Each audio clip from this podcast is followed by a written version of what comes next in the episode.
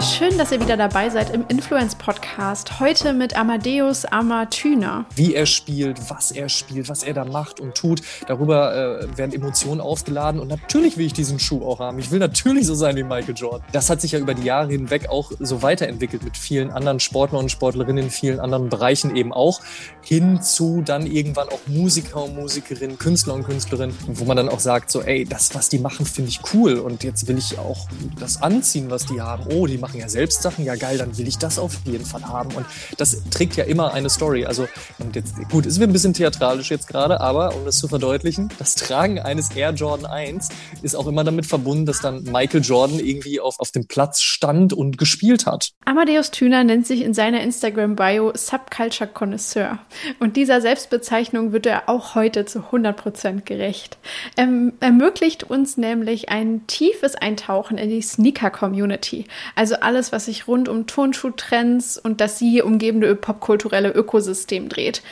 Das macht er alles nicht zum ersten Mal, muss man sagen, sondern sogar regelmäßig. Er betreibt nämlich Deutschlands erfolgreichsten Podcast zum Thema Sneakerkultur. Bei O-Schuhen spricht er alle zwei Wochen mit Simon Bus zu allem, was sie im Turnschuh-Universum so bewegt. Freut euch also mit mir auf sein heutiges Gastspiel im Influence-Podcast, wo wir erfahren, wie Marken es schaffen, einen Hype um einzelne Produkte zu erzeugen, welche Macht gute Geschichten und Emotionen haben und warum Celebrities und Influencer für die Szene von sehr, sehr großer Bedeutung sind. Viel, viel Freude dabei und bei vielen weiteren tollen Themen, Anekdoten und Geschichten mit Amadeus Thüner im Influence Podcast. Hi Amadeus, ich freue mich sehr, dass du da bist äh, und mit mir ein bisschen quatschst heute über Sneaker, aber auch über so deinen Werdegang, über das, was du alles so tust in deinem Alltag. Ähm, wie geht's dir? Hi. Äh, gut geht's mir. Vielen lieben Dank für die Einladung. Ich freue mich sehr, in diesem Podcast äh, Gast sein zu dürfen. In diesem Podcast haben wir jetzt schon sehr, sehr viele, ich nenne es mal Subcultures oder Communities kennengelernt und du wirst uns heute auch in eine besondere einführen. Aber ich würde gerne so ein bisschen zu Beginn, damit die Leute auch so einen Eindruck von dir kriegen, wie du vielleicht auch da reingerutscht bist, ähm, durch Zufall oder vielleicht auch total absichtlich, so ein bisschen einmal abhaken, was denn so dein klassischer Werdegang ist. So, was hast du eigentlich die letzten 10, 15 Jahre getrieben? Ähm, man mhm. könnte sagen, dass die Kommunikation ja schon so alles ein bisschen dominiert. Ne? Du hast als freier Autor, als Moderator gearbeitet äh, bis jetzt auch bei einer größeren Agentur. Vielleicht magst du es mal in deinen eigenen Worten so ein bisschen beschreiben, was so der, der berufliche Weg von dir war, was du jetzt machst und wie du da hingekommen bist. Also Kommunikation trifft es da schon sehr gut. Das war irgendwie immer das, was mich am meisten interessiert hat, egal ob schreibenderweise, redenderweise, moderierenderweise oder halt eben als jemand, der so zwischen äh, Brand und dann vielleicht Journalist steht. Also all das, was mit Kommunikation zu tun hatte, egal in welchen Formen, hat mich einfach immer schon interessiert. Und so war dann eigentlich auch recht klassisch, wenn man so möchte, der Werdegang. Vielleicht unklassischerweise, dass man dann irgendwann in Berlin landet mit Mitte 20 und dann erstmal gefühlt alle Agenturen äh, durchmacht, die es so gibt. So ist das halt natürlich mit Mitte 20, da ist man noch sehr sprunghaft, da äh, geht man dorthin, probiert sich aus, äh, guckt sich das an oder wird von Kunden irgendwo anders mit hingenommen.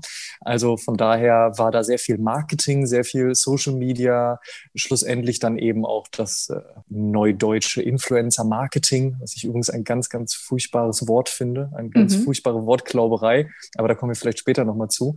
Aber wie gesagt, alles, was so damit zu tun hatte, mit anderen Menschen zu kommunizieren oder halt dann eben auch mit Marken, hinter denen ja auch eben wiederum Menschen stehen oder auch Geschichten stehen und ähm, all das halt dann eben als in welche Richtung auch immer zu verpacken und äh, nach außen zu tragen. Das war jetzt sehr kryptisch, oder? Soll ich es Ein bisschen, ja. Ja, machst du noch einen Ticken klarer. ja.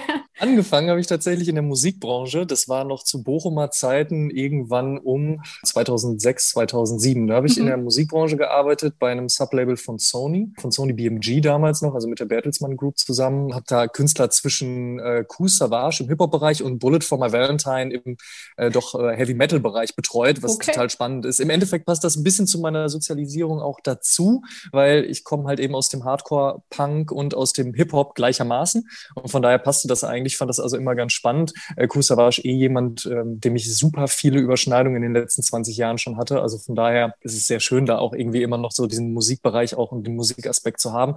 Gleichzeitig habe ich sehr viel über Musik geschrieben in der Zeit auch. Äh, es gab damals ja zumindest noch Printmagazine, wo man das machen konnte. Damals auch noch Online-Magazine, für die man das machen konnte. Es wird ja heute leider alles ein bisschen weniger. Dann bin ich nach Münster gegangen zu Titus, tatsächlich zu Titus selbst. Also ich saß wirklich Spuckweite von Titus himself äh, entfernt, äh, der ja der Skateboard-Papst ist, eine Begrifflichkeit, die er ganz, ganz furchtbar findet, die ihn aber tatsächlich ganz gut umschreibt, so für Deutschland. Er ist ja derjenige, der Skateboarding in den 70er Jahren äh, nach Europa geholt hat ja, da habe ich dann in seinem Marketing- und Redaktionsteam gearbeitet und da dann auch irgendwann angefangen, eine, eine YouTube-Sendung zu übernehmen, die damals eigentlich aus so einer MTV-Kollaboration entstanden ist. Also es gab mal damals Titus TV auf MTV und als es dann MTV nicht mehr so richtig gab, gab es äh, Titus TV eben auf YouTube zu einer Zeit, da waren es, glaube ich, noch zehn Minuten, die man hochladen durfte. Also ganz spannend, was wir uns da auch ausprobieren durften und war super frei. Ne? Also gerade so mit Anfang 20 super viel Spaß gehabt. Ja, dann bin ich irgendwann nach Berlin gegangen und da waren es dann halt eben, ich sag mal, etwas klassischere Agenturen. Ne? Also dann halt ein bisschen Marketinglastiger die eine, ein bisschen PR-lastiger die andere, ein bisschen Social Media-lastiger dann wiederum die nächste.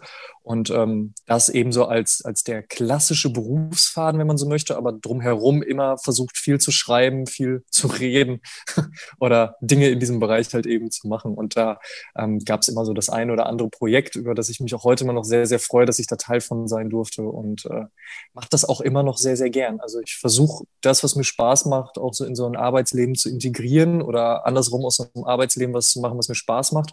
Ja, diesen, diesen Acker auch äh, zu beackern, sozusagen.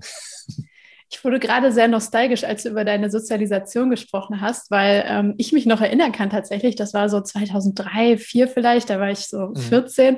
Da kam es mir tatsächlich vor, da habe ich auch damals sehr viel drüber reflektiert, als müsste man sich zwischen diesen beiden Lagern ein bisschen entscheiden, so die Hopper und die Punker. Das war ganz interessant. Also es hat in meiner Schulzeit eine sehr große Rolle gespielt. Äh, durchaus. Das war, das war nicht nur in deiner Zeit so, sondern auch ein paar Jährchen vorher bei mir tatsächlich der Fall. Es gibt da sogar eine kleine Anekdote zu. Und zwar ist es so, dass ähm, so gut wie all meine Freunde, Schulfreunde damals angefangen haben, in, in Bands zu spielen. Und das war dann eben alles im, im Hardcore-Punk-Bereich. Ein bisschen Metal war auch manchmal dabei, aber eigentlich so die Ecke. Und natürlich hat mich das mega interessiert und ich war immer mit dabei, bin auf die Konzerte gefahren, irgendwie hab da mit den Jungs abgehangen und das war einfach eine, eine super Szenerie, die mich da beeinflusst hat. Nur ich hatte dem Ganzen selbst äh, musikalisch gesehen nichts beizutragen. Was macht man also, wenn man kein Instrument spielen kann oder wenn in allen Bands schon die Sänger und Sängerinnen besetzt sind, naja, dann suchst du dir das mehr oder weniger einfachste aus und für Hip-Hop brauchst du nicht viel. Du brauchst halt für, für Rap-Musik nicht viel. Und irgendwie ist es dann das geworden. Ich war der Einzige aus meinem Bekannten- und Freundeskreis, der halt eben in dieser Musik unterwegs war. Und gerade so mit 16, 17 gab es wirklich auch noch so diese Lager. Es gab dann halt Leute auch, die meinten so, aber was bist du denn jetzt gerade auf diesem Konzert? Du machst doch eigentlich Hip-Hop. Und gleichzeitig was anderes rum dann auch so. Aber für mich waren das immer zwei Subkulturen, die auch sehr viel Überschneidung hatten. Es war immer DIY or die, also mach es selbst, weil für dich wird es niemand anderes machen. Du musst deine Konzerte selbst organisieren, du musst deine Musik selbst irgendwie aufnehmen. Ähm, jetzt mal abseits davon, dass es jetzt auch nicht irgendwie an jeder Ecke große Studios gab oder ähnliches, aber selbst wenn, du hättest höchstwahrscheinlich gar nicht die Möglichkeit gehabt, wenn ich an unsere ersten Songs zurückdenke, auch berechtigterweise. Aber nichtsdestotrotz ist es so, dass man einfach sehr viel machen musste und zwar selbst viel. Und ähm, das ist in beiden Musikrichtungen immer der Fall gewesen und auch heute noch, auch wenn natürlich Hip-Hop heute sehr, sehr mainstreamig geworden ist, sehr, sehr groß eben auch und natürlich eine komplett andere Art und Weise auch noch hm, darstellt, als es im, im Hardcore-Punk heute der Fall ist. Also Hip-Hop ist eben einfach eine Subkultur geworden, die eben keine Subkultur mehr ist. Aber von der Essenz, von der DNA ist da eben noch sehr, sehr viel gleich. Und äh, ja, diese Anekdote, die ich, glaube ich, vor 20 Minuten schon erzählen wollte, war, dass ich im, in einem Plattenladen des Vertrauens stand. Ich komme aus einer Kleinstadt in der Nähe von Münster und äh, da stand ich dann dort und hatte äh, Taschengeld für eine CD und konnte mich dann entscheiden, ob ich oh. Misfits Famous Monsters kaufe, also klassischer Punk, oder die Dr. Dre 2001. Und ich habe mich dann für die Dr. Dre entschieden. Ich weiß ehrlicherweise nicht genau warum, aber das hat es dann halt eben auch sehr geprägt, auf jeden Fall. Also bis heute noch ein großartiges Album. Äh, die Famous Monsters allerdings auch, aber das habe ich dann ein bisschen später rausgefunden. Ja, es sind aber dann die Momente der Wahrheit. Also sehr schöne Anekdote.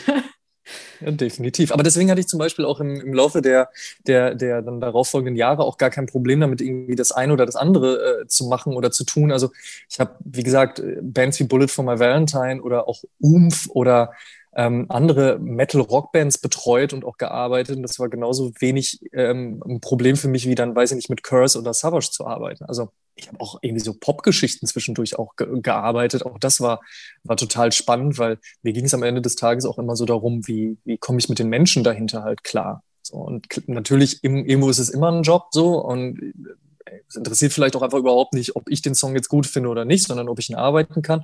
Aber schlussendlich, sobald ich irgendwie die Menschen dahinter mag oder zumindest respektieren und verstehen kann, dann finde ich es auch vollkommen legitim oder nachvollziehbar, wie dann die Musik ist. Andersrum wird es schwieriger, auf jeden Fall. Also wenn man seine eigenen, in Anführungsstrichen, Helden oder Idole fallen sieht, so, dann ist das schon mal eine andere Nummer. Ist das schon mal passiert? Ach, ja, nicht in dem Stil, aber wenn man sich dann in dieser Szenerie aufhält, also ich bin dann ja auch nach Berlin gegangen, einfach weil es einfacher war, vor Ort eben gerade in diesem Musikbereich zu arbeiten, auch wenn das alles eher eigentlich Freelance-Geschichten waren, ne? also alles neben meiner eigentlichen Arbeit nebenher, aber dann bist du in Berlin und natürlich, du gehst ja auf viel mehr Konzerte, du triffst viel mehr Leute, du kommst auch noch mal ein bisschen mehr hinter diesen ganzen Vorhang und hast viel mehr Einblicke, wenn du dann halt feststellst, dass äh, häufig viel mehr Schein all Sein ist oder halt, dass Leute jetzt drücke ich es mal positiv aus, auch nur Menschen sind und sich daneben benehmen, so dann ist es so das eine. Aber ich glaube auch über die letzten Jahre und die Möglichkeit, die viele Künstler und Künstlerinnen ja auch nutzen, eben sich 24-7 über Social Media darzustellen, ist schon durchaus einiges an Scheuklappen auch äh, gefallen, im positiven wie im negativen Sinne. Hm. Da gab es also dann durchaus schon einige Momente, wo man dachte so, ja, also so ganz genau weiß ich jetzt nicht mehr, warum ich dich früher so abgefeiert habe, aber naja, so ist das halt eben. Dann fühlt sich eigentlich das mittlerweile total organisch an, nach allem, was du jetzt erzählt hast, dass du dich auch der Sneaker-Szene so geöffnet hast oder da jetzt auf einmal so drin bist und stattfindest. Aber vielleicht magst du uns auch noch mal da so ein bisschen erzählen. War das schon immer da, immer eine Begeisterung irgendwie in dir? Oder kam das dann vielleicht durch das Engagement innerhalb der Hip-Hop-Community oder so, dass es immer ähm, bedeutender oder interessanter, spannender wurde? Also alles, was ich tue und bis heute auch die Grundlage für alles, ist immer noch Skateboarding. Und damit meine ich nicht, dass ich tagtäglich auf dem Brett stehe. Ich glaube, mittlerweile würde ich mir tatsächlich auch recht schnell was brechen. Also bin ich da ein bisschen vorsichtiger geworden. Aber die DNA davon ist bei mir so theatralisch, wie es vielleicht auch klingt, immer Skateboarding. 100 Prozent. Und bei Skateboarding ging es halt eben auch immer um einen Style-Faktor, wenn man das jetzt mal so runterbrechen möchte, weil Skateboarding hat immer schon sehr stark das beeinflusst, was viele Leute dann ein, zwei, drei Jahre später auch im Mainstream getragen haben. Es ist immer auch irgendwie was leicht Rebellisches gewesen. Ist vielleicht heute nicht mehr ganz so stark so, aber schlussendlich gehört es immer noch dazu. Und ich glaube, das ist einer der größten Punkte gewesen, weswegen mich dann auch ähm, der Bereich Turnschuhe interessiert hat. Also natürlich kam das heißt natürlich in meiner, in meiner DNA auch stark verankert ist beispielsweise das Thema Basketball. Und wenn man dann auch zu Hip-Hop geht, auch da ist der äh, Style und der Klamottenfaktor ein sehr, sehr wichtiger und großer. Und so hat sich, so ist es also eine Gemengenlage geworden. Und irgendwann waren halt Sportschuhe nicht mehr nur dafür da, Sport zu machen. Also sei es halt irgendwie der Sportunterricht in der Schule oder das Basketballspielen äh, nachmittags mit den Freunden oder halt eben zum Skateboardfahren die passenden Schuhe anhaben, damit das halt irgendwie funktioniert, sondern halt eben auch so dieser Style-Faktor. Und dann hat man sich da ein bisschen mehr für interessiert. Dann gab es natürlich wie der gute alte Titus Magalog, dieses, dieses Mischwort aus Magazin und Katalog, was tatsächlich sogar vom Duden irgendwann aufgenommen wurde. Also dieser Magalog, wo man durchgeblättert hat, was man wie die Bibel behandelt hat früher auf dem Schulhof. Ich weiß bis heute noch, erste Ausgabe komplett schwarz mit der ähm, ikonischen Titus-Spinne oben drauf. Also das damalige Logo von Titus einfach. Also da blättert man dann durch und dann sieht man diese Turnschuhe und dann verbindet man das mit den Pro-Skatern, denen ja die, die Schuhe gehören sozusagen, von denen die kommen. Und dann hat der eine schon das an, weil der war dann mit seinen Eltern vielleicht gerade mal in Münster und konnte sich so einen Schuh halt irgendwie kaufen und dann hat man selbst seinen Eltern in den Ohren gelegen. Und so hat sich das irgendwie einfach dadurch entwickelt. Und ich habe dann recht schnell gemerkt, dass mich das super interessiert, weil man über Schuhe sehr schnell definieren konnte, wer man ist, also in einem Maße der Erkennbarkeit. Du konntest sehr schnell, also anders gesprochen. Heutzutage ist natürlich sehr viel Subkultur auch ein großer Mischmasch. Und das ist durchaus auch schön, aber du erkennst dich mehr so ganz genau an den mhm. Insignien, zu welcher Subkultur sich vielleicht jemand zugehörig fühlt. Das ähm, kommt einfach natürlich auch eben durch das Internetzeitalter und das ist auch vollkommen fein. Aber früher war es natürlich so, wenn du eine breite Hose angehabt hast, dann hattest du was mit Hip-Hop am Hut oder äh, mindestens mit Skateboarding. Und wenn du halt irgendwie ein Basketball-Jersey getragen hast, dann hast du das auf jeden Fall getragen, weil du Basketball gespielt hast. Oder wenn du, weiß ich nicht, Chucks getragen hast, hattest du meistens auch was mit, äh, mit Punk oder mit Hardcore-Punk zu tun. Und so hat sich das entwickelt. Und egal in welcher Subkultur oder in welcher Kultur ich mich befunden habe, Schuhe, Sneaker waren immer ein wichtiger Style-Faktor und halt eben dann auch ja auch ein Faktor der Bequemlichkeit, wenn man so möchte. Also wenn du auf Bühnen stehst, rappender oder singender, springender, musizierender Weise, dann äh, brauchst du halt einen bequemen Schuh. So dann gehört das halt eben auch dazu. Aber es musste dann schon irgendwann auch genau der Schuh sein. Und dann fängt man irgendwann an, so wie mit allen Themen, die es auf dieser Welt gibt und mit denen man äh, irgendwie Spaß haben kann, dann nerdet man sich da rein und findet Dinge über die Historie raus und warum das überhaupt so ist und was das Wichtige ist.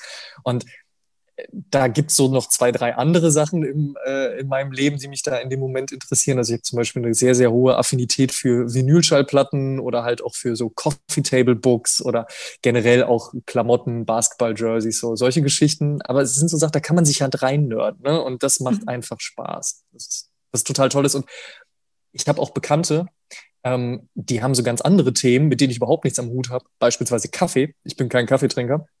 Aber ich kann ihnen trotzdem darüber zuhören, wie sie darüber sinnieren und philosophieren, warum jetzt der Kaffee in der Maschine mit der, weiß ich nicht, mit dem Hitzegrad an Wasser oder was auch immer dann am besten schmeckt. Weil ich finde es dann, ich finde es schön zu sehen, wenn Menschen großen Spaß an den Dingen haben, die sie interessieren und, und sich da halt auch irgendwie reinfinden können. Ja, das geht mir, glaube ich, ähnlich. Erstmal das mit den ähm, Vinylschallplatten kann ich sehr bestätigen, weil hinter dir natürlich beispielhaft gerade eine, ein großes Regal steht mit diesen. ähm, sehr, sehr cool. Wir reden lustigerweise bei mir so in, in ähm, meinem Team bei der Arbeit im Moment sehr viel über Subcommunities und, und wie uns das auch selber hilft, wenn wir innerhalb von mehreren Subcommunities engagiert sind und uns da rein nörden, weil ich glaube, dass gibt dir tatsächlich dadurch irgendwie mehr Werkzeuge an die Hand, auch andere Subcommunities zu verstehen und so einen Zugang zu denen zu finden, weil du deine eigenen Muster sozusagen so ein bisschen kennst oder daneben halten kannst. Ne? Und so die Begeisterung, die du für deine Themen fühlst, dann natürlich auch bei den anderen siehst, wie du es gerade beschrieben hast und so ein bisschen mitfühlen kannst, selbst wenn du nicht wirklich engagiert bist oder das Wissen hast oder so. Ne? Das finde ich immer hm. total mhm. äh, interessant. Ich glaube, das ist nicht jeder so, aber wenn man diesen Zugang so hat und sich dafür so äh, begeistern kann, das, das hilft einem manchmal auch, um andere Dinge besser zu verstehen. Auf jeden Fall. Also ich habe zum Beispiel keinen, keinen großen Vertrag mit Techno und all dem, was dazugehört. Ja. Aber ganz im Gegenteil finde ich beispielsweise die Gabba-Szene in Belgien unfassbar spannend, weil das halt auch eben so eine Subkultur ist, die so ihre ganz eigenen Insignien hat. Also sei es auch Turnschuhe, sei es Klamotten, was tragen die, warum machen die was und warum sind Roller, vor allem getunter Art und Weise, so wichtig bei denen. Also all diese Geschichten. Ich würde im Leben nicht, also ich kann im Leben mit dieser Musik als solches nichts anfangen. Also ich könnte nicht auf irgendein Gabba-Konzert gehen oder weiß ich nicht, den, selbst den, den, den Tanz, also so Hacke tanzen, so, hey, kannst du mich mit jagen, kriege ich nicht hin, dafür bin ich einfach auch zu unsportlich, was so Tanzen anbelangt wahrscheinlich, deswegen ist bei mir auch Breakdancen raus, also von daher hat das weniger mit Gabba zu tun. Worauf ich hinaus möchte, ist aber, es ist eine Subkultur und du siehst den Menschen die Begeisterung an und du siehst aber auch den Menschen an, dass sie etwas machen müssen, um Teil dieser Subkultur sein zu können oder vielleicht auch sogar zu dürfen. Mhm. Ähm, diese, ja, diese Gatekeeper äh, sind ja durchaus positiv wie negativ, weil irgendwo, dass da jemand steht und sagt, du kommst hier nicht rein, ist natürlich immer irgendwo Quatsch, aber sich vielleicht beweisen zu müssen, damit du da reinkommst, weil du auch etwas beizutragen hast, finde ich wiederum irgendwo auch einen klassischen kulturellen Mechanismus zu schauen, ob jemand auch wirklich Interesse hat und was beitragen möchte oder ob er ganz im Gegenteil einfach nur in diese Kultur kommt, weil er da jetzt beispielsweise Hip-Hop in den letzten Jahren oder auch gerne äh, um die 2000er herum etwas sieht, was er monetarisieren kann. Und da finde ich es dann gut, dass Leute auch einfach sagen, so, ja, Momentchen mal kurz, wo hast du dir denn die Sporen verdient? Oder um im Hip-Hop-Kontext zu bleiben, so, did you pay your dues? Und ähm, du hattest ja auch Philip Böndel von The Ambition äh, im, im Podcast, ein großartiger Mensch, zusammen mit Tobias, auch zwei gute Bekannte von mir. Und er hat das auch sehr, sehr schön zusammengefasst und auch gezeigt, dass natürlich jeder Teil der Hip-Hop-Kultur sein kann, aber nicht einfach nur, weil du sagst, ich bin jetzt Teil der Hip-Hop-Kultur, sondern weil du aktiv etwas beizutragen hast. Und Kultur bedeutet ja auch immer, dass man etwas mitgestalten kann. Das ist ja das Tolle. Aber dann sollte man das auch tun. Was würdest du dann sagen, wäre es denn jetzt dann in der, in der Tonschuh-Community, in der Sneaker-Community, was man, was man beitragen kann oder was man tun muss, um akzeptiert zu werden? Und bezieht sich das nur auf Menschen, die daran partizipieren wollen, vielleicht dann auch zu einer Art äh, Thought Leader dort werden wollen oder Influencer, je nachdem, wie wir es nennen, aber auch für Marken? Ich denke, dem Ganzen geht erstmal ein Interesse voraus, eine Begeisterung, eine Passion. Ne? Das ist ja erstmal so der, der Ausgangspunkt, zu sagen, ich möchte mich da tiefer reinfinden und man muss ein bisschen vorsichtig sein, glaube ich, wenn man, wenn man das so ausdrückt, wie ich es vielleicht eben getan habe. Deswegen gebe ich da jetzt nochmal so einen Nebensatz zu. Wenn heutzutage ein 14-Jähriger sagt, er kauft sich einen Turnschuh nur, weil er den cool findet, dann finde ich das vollkommen berechtigt. Erstens, weil es bei mir genauso war. Also man kann mit 14 ja jetzt auch noch nicht die ganze Welt verstehen. Zweitens tue ich das mit 35 auch noch nicht mal. Und äh, drittens geht es ja in erster Linie auch um etwas, was dir im besten Falle halt Bequemlichkeit gibt, Tragekomfort und was dir halt gefällt. Das heißt, du musst noch nicht sofort mit 14 äh, oder auch nicht mit 17, mit 18, mit 19 wissen, welche Spiele Michael Jordan bestritten hat in dem Turnschuh und wie viele Punkte an dem Tag oder was auch immer aber dein Interesse entwickelt sich ja.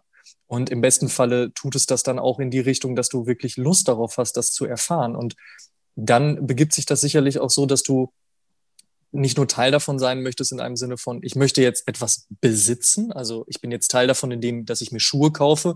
Und das ist ja häufig auch so ein bisschen die Verquertheit, die es bei der Turnschuhkultur oftmals gibt. Immer so die erste Frage, wie viele Schuhe hast du denn?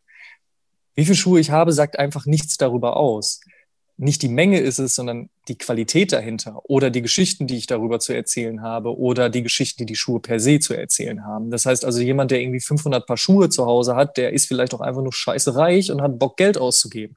Zumal es ja heutzutage auch nicht mehr das Problem ist, an derlei Turnschuhe ranzukommen. Ich meine, vor 20 Jahren musstest du Leute kennen, du musstest wissen, wann sie veröffentlicht werden. Das hast du nicht irgendwie im Internet gelesen. Du musstest in die Städte fahren, in die Shops. Das hat sich ja alles geändert. Ähm, das ist genauso positiv wie vielleicht dann auch leicht verkappt romantisiert negativ dann auch, wenn man sich denkt, ja Mensch, wir damals mussten noch. Ja, und ich habe damals auch Skateboard VHS gesehen und dadurch Tricks gelernt. Heute kann ich irgendwie auf Instagram gucken. So, ey, hat alles Vor- und Nachteile, so ist mhm. es halt eben. Um, ähm, aber wenn du dich dann wirklich in diese Szenerie reinbegibst, geht es nicht nur darum zu sagen, ich habe total viele Schuhe, sondern halt eben auch dieses kulturelle Maß eben auch an Menschlichkeit, das einfach auch vorherrscht. Man hilft sich dann auch gegenseitig. Ja, das heißt, du, du bist nicht derjenige, der irgendwie Gatekeeper-mäßig sagt, so ich behalte jetzt alle Informationen, die ich habe, sondern du teilst sie miteinander. Oder wenn du die Möglichkeit hast, auch an einen Turnschuh ranzukommen und du weißt, da gibt's jemand anderen, der würde sich darüber freuen, dass man sich gegenseitig einfach auch mal aushilft. So allein das sind schon Dinge, die dazu führen, dass es halt eine, eine gute, positive Community ist. Und ansonsten, ich meine, wir haben die Möglichkeit, wir können auf YouTube, auf Blogs, auf Instagram, Twitter, TikTok, äh, Snapchat, Snapchat, whatsoever zurückgreifen, um dort halt auch selbst aktiv zu werden. Das heißt, wenn man denn dann Lust darauf hat, dann kann man das natürlich auch einfach machen. Das ist keine Voraussetzung, aber ich finde es total schön zu sehen, wie viele Leute das halt eben auch machen. Und wenn wir jetzt auf die die Marken schauen, die diese Szene ja unweigerlich einfach mitprägen, teilweise, weil sie, vielleicht konzentrieren wir uns erstmal auf die, weil sie die Schuhe mhm. rausbringen sozusagen. Ähm, da haben wir jetzt bestimmt alle so ganz typische Brands und sehr wichtige natürlich im Kopf. Äh, Nike, Adidas, vielleicht Puma noch, Reebok. Vielleicht magst du mal so ein bisschen auch deren Rolle in dem Ganzen nochmal ein bisschen einordnen oder beschreiben. Ne? Ist das so eine Hassliebe? Ist es eher so eine totale Ergebenheit so der Community diesen Menschen gegenüber, die diese tollen Turnschuhe kreieren? Ähm, wie kann man sich das vorstellen?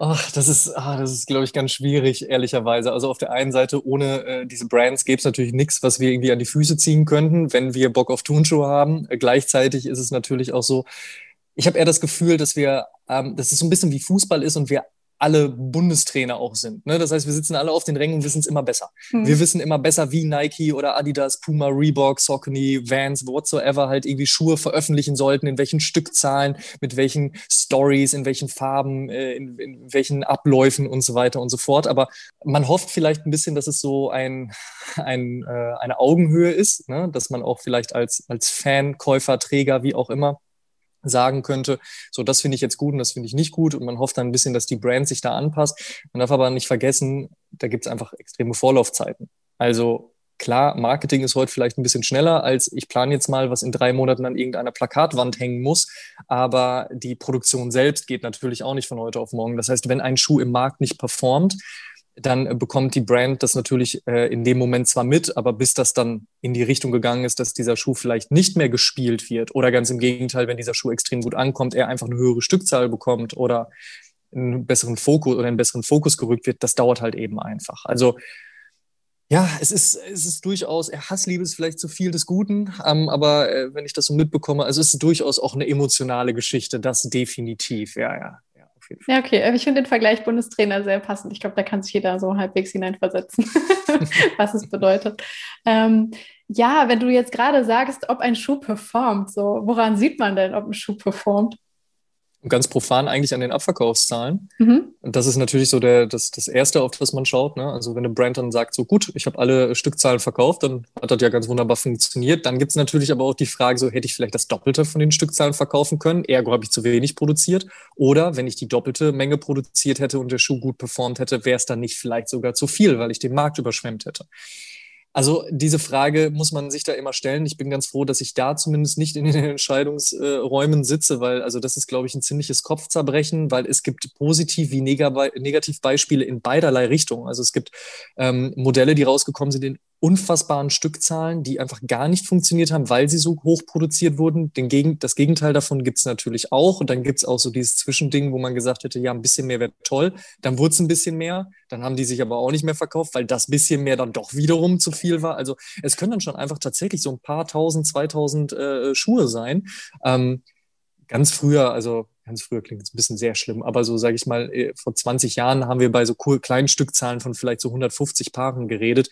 Kleine Stückzahlen sind aktuell eher so 15.000 Paare. Aber trotzdem, also die, die, die Masse an Menschen, die Interesse daran haben, die ist einfach extrem groß. Und dann musst du natürlich als Brand auch nochmal selektieren. Sind das jetzt Leute, die gerade dabei sind, weil sie es aktuell in diesen fünf Minuten ganz, ganz toll finden? Oder sind das Leute, die eventuell dranbleiben oder die wir sogar vielleicht dazu bekommen, dran zu bleiben? Und wie entwickelt sich das Ganze? Also es sprechen seit zwei Jahren Leute von dieser Sneakerblase, genauso wie sie von einer Deutschrap-Blase gesprochen haben, die eventuell platzen wird. Und ganz ehrlich, ich sehe das nicht. Also Turnschuhe sind mittlerweile so sehr in, in, in einem breiten Spektrum im Mainstream verankert und angekommen, dass da wird keine Blase platzen. Das Einzige, was passiert ist, es wird ähm, Paradigmenwechseln geben. Also mal wirst du dich mehr für die eine Brand interessieren, mal für die andere. Beispielsweise als Kanye West zu Adidas gegangen ist und äh, Adidas gerade die Modelle wie ein Ultra Boost oder ein NMD veröffentlicht hat, also mit dieser doch sehr weichen, sehr wolkigen Sohle, als Kanye West dann seine ersten Modelle rausgebracht hat, also sprich so um 2015, da hat Adidas einfach ganz klar die Nase vorne gehabt. Also alle wollten irgendwie ein Stück von diesem Kuchen abhaben, egal auf welche Art und Weise. Und dann kam jemand wie Virgil Abloh seitens Nike als Kollaborationspartner, hat irgendwie die zehn legendärsten äh, Modelle aus seiner Sicht genommen, ein bisschen die Bastelschere angesetzt und das in eine andere Richtung getrieben. Und auf einmal wollten alle irgendwie was mit Nike machen. Gleichzeitig gibt es aber noch zig andere Brands, die ja auch versuchen, irgendwie äh, auf dem Markt ähm, zu performen und, und aktiv zu sein oder auch ihr Ding zu machen, ihre Kollaboration oder auch irgendwie genau diesen Momentum zu erwischen, den man jetzt in diesem Beispiel zum, äh, zum Beispiel so ein Kanye West oder Virgil Abloh hatten. Ne? Hm. Aber es gibt halt genügend äh, Situationen, in denen das halt eben nicht so klappt. Jetzt bist du aber schon auf einen super wichtigen Punkt gekommen, nämlich welche Bedeutung dem Marketing in diesem ganzen Ökosystem vielleicht nochmal zugutekommt. Und ähm, ich finde es so interessant, weil hm, ich glaube, schon bestimmt in 20 Meetings innerhalb der letzten fünf, sechs Jahre saß, wo, wenn es dann darum ging, wer macht es denn wirklich gut, so, wo müsste man sich mal was abgucken, Best-Practice-Beispiele immer eigentlich Nike genannt wurde und manchmal dann auch Adidas im nächsten Schritt, aber Nike überstrahlt es manchmal noch ein bisschen.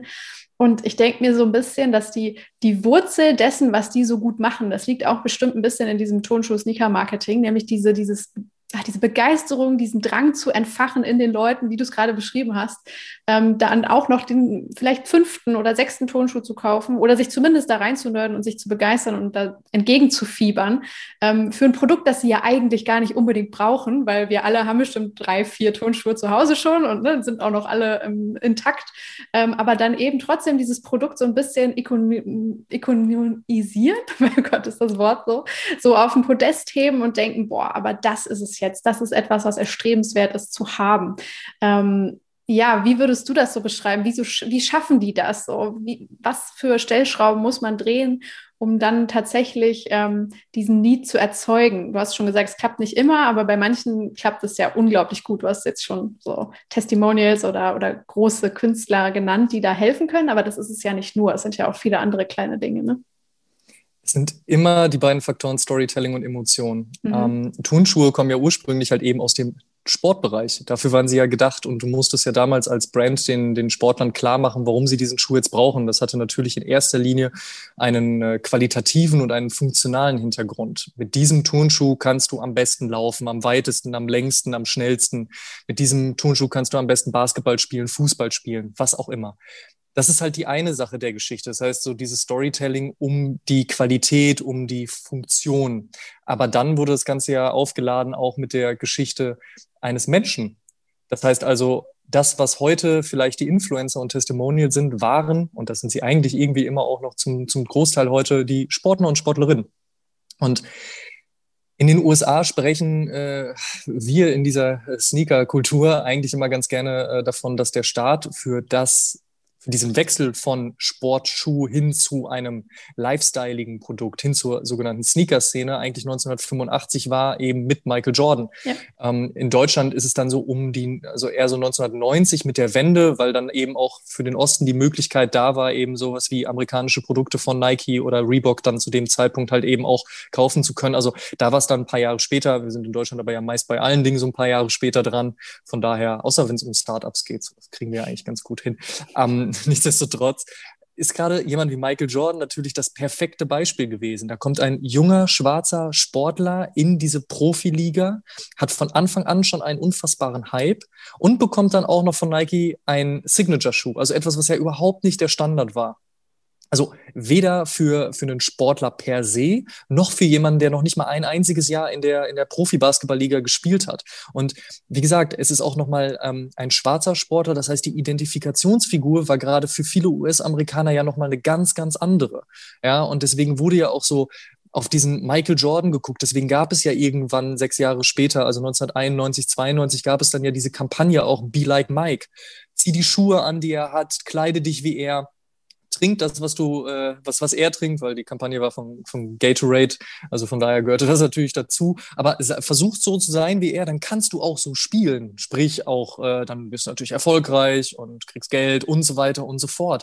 Ähm, das hatte gerade die schwarze Bevölkerung in den USA vorher nicht so wirklich, diese Ikonisierung, vor allen Dingen äh, nicht in diesem Maße. Das ist einfach unfassbar spannend gewesen und auch bis heute noch einfach so prägend. Das heißt also, diese ganze Sneaker-Kultur basiert eben halt auch sehr, sehr stark eben auf einer schwarzen Kultur. Und das sollte man äh, nicht nur in den aktuellen Zeiten, sondern generell einfach nicht vergessen. Ähm, und das gilt für die Hip-Hop-Kultur ebenso ähm, und für viele andere Kulturen natürlich eben auch.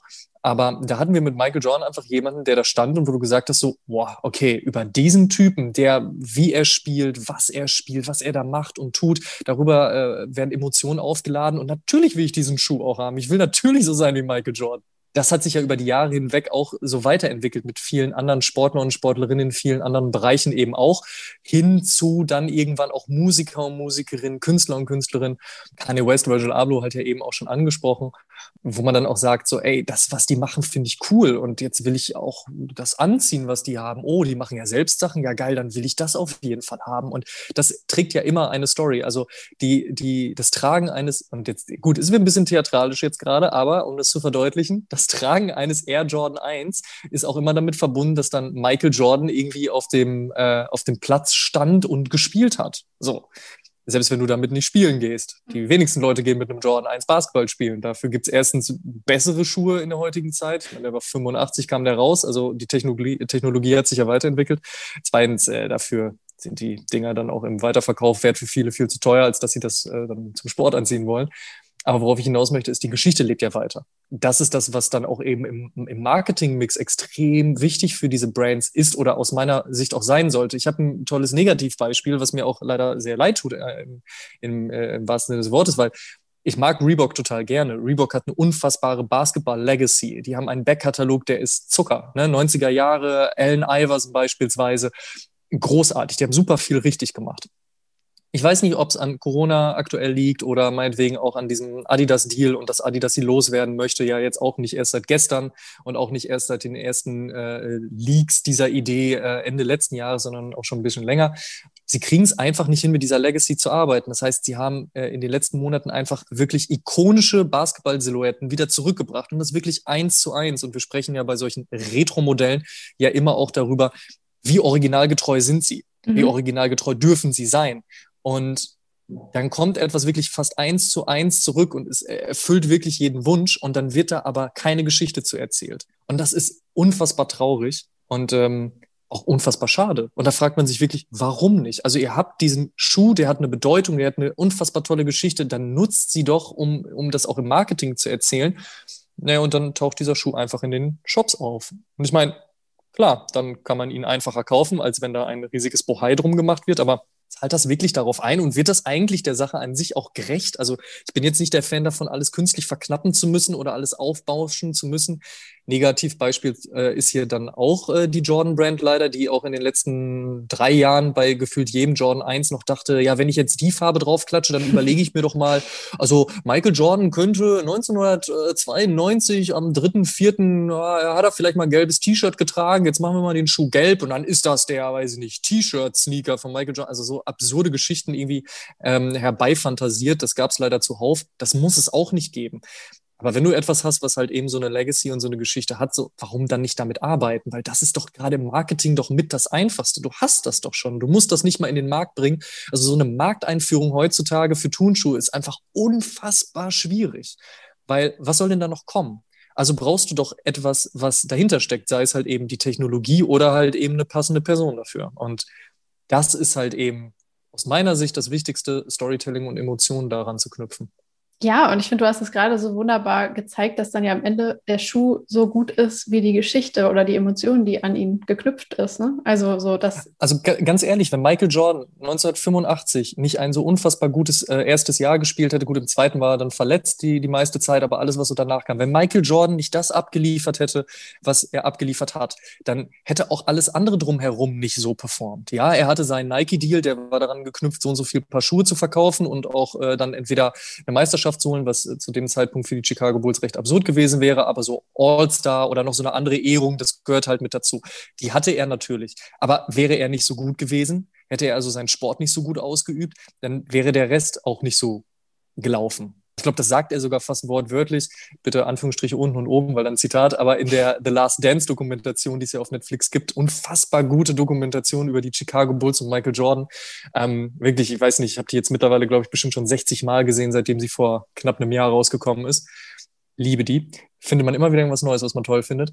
Ähm, aber das steht ja dahinter und auch so ein Kanye West, so streitbar wie dieser Mensch in seinen politischen äh, Ansichten auch sein mag oder wie gut man seine Musik heute noch findet oder halt eben nicht. Aber wenn es eben nicht Kanye West gewesen wäre, der halt bei einem Auftritt einfach einen Ultra Boost anzieht, obwohl dieser Schuh eigentlich nur für Läufer gedacht war und gar nicht so im Lifestyle-Segment platziert wurde und ach, auch erstmal noch überhaupt niemanden interessiert hat. Aber wenn der nicht so auf dieser Bühne diesen legendären Sprung gemacht hätte, das wäre fotografisch festgehalten worden bei einem Riesenkonzert und hätte die Runde gemacht, ja, dann wäre das vielleicht auch anders gelaufen. Also von daher gibt es da halt einfach eben diese Geschichten und die Emotionen. Das gehört ja eben auch mit zur Kultur. Es geht nicht darum, dass man nur etwas ähm, konsumiert, sondern dass man aktiv daran mitarbeitet, beziehungsweise dass halt eben auch eine Geschichte gibt. Und äh, um vielleicht noch ein ganz profanes Beispiel zu geben, ich habe gar kein Problem damit, wenn Turnschuh dreckig wird. Einfach aus folgendem Grund. Erstens kann ich ihn putzen. Und zweitens, selbst wenn da ein Fleck draufbleiben sollte, kann ich mich zumindest daran erinnern, an welchem Moment ich diesen Schuh anhatte. Es gab, ähm, während Simon und ich den Oshun-Podcast aufgenommen hatten, ich glaube die sechste, siebte, achte Episode, war jetzt schon so lange her, vielleicht war es auch eine weiter, aber wir hatten ähm, ein Event in Düsseldorf da wurden Schuhe ähm, vorgestellt und äh, natürlich, wie sich das gehört, auch aus Respektsgründen sieht man natürlich diesen Schuh auch dann direkt an, aber dieser Abend ging dann noch ein bisschen länger, unter anderem dann in eine Bar, in ein Restaurant und dann zum Karaoke.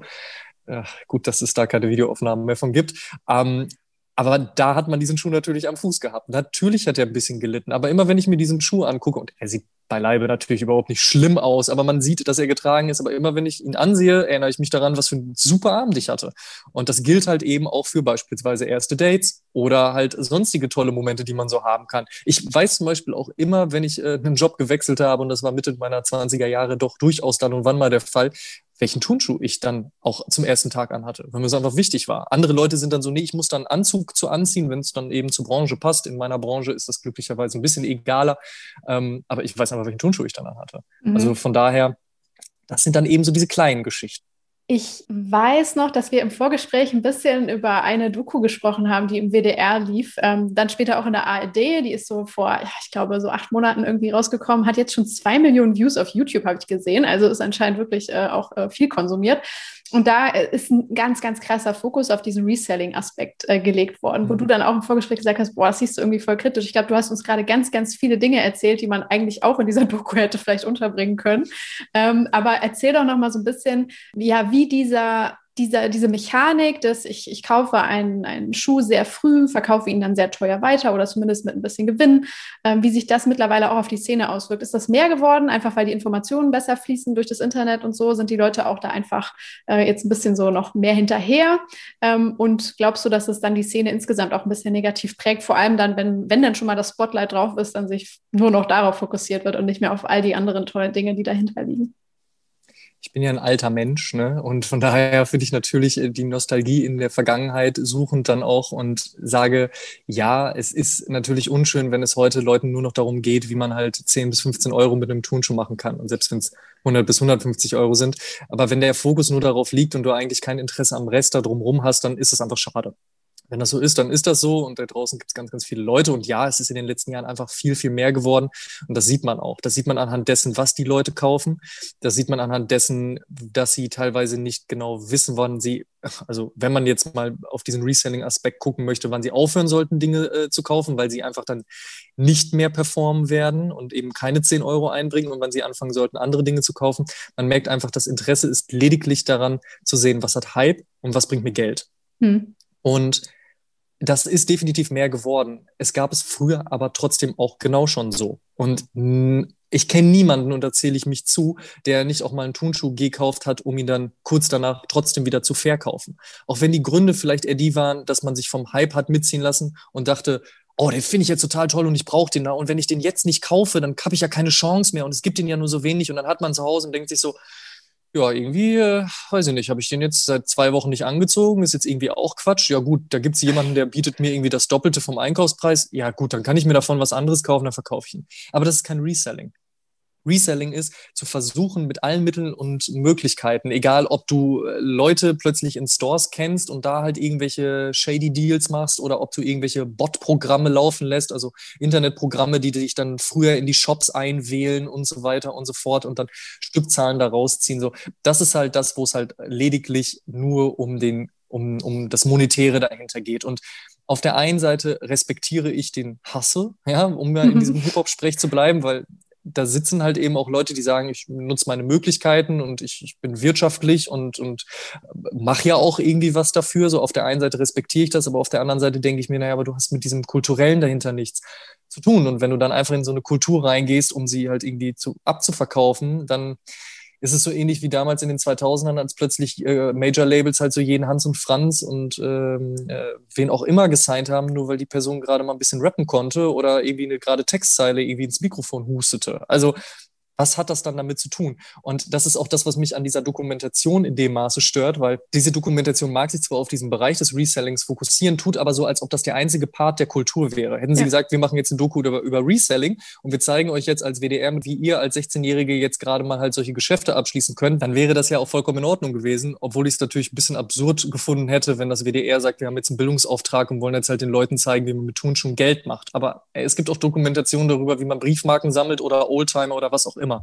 Aber so zu tun, als wäre der Fokus einer Kultur nur das Kaufen und Verkaufen von Turnschuhen, das greift einfach zu kurz.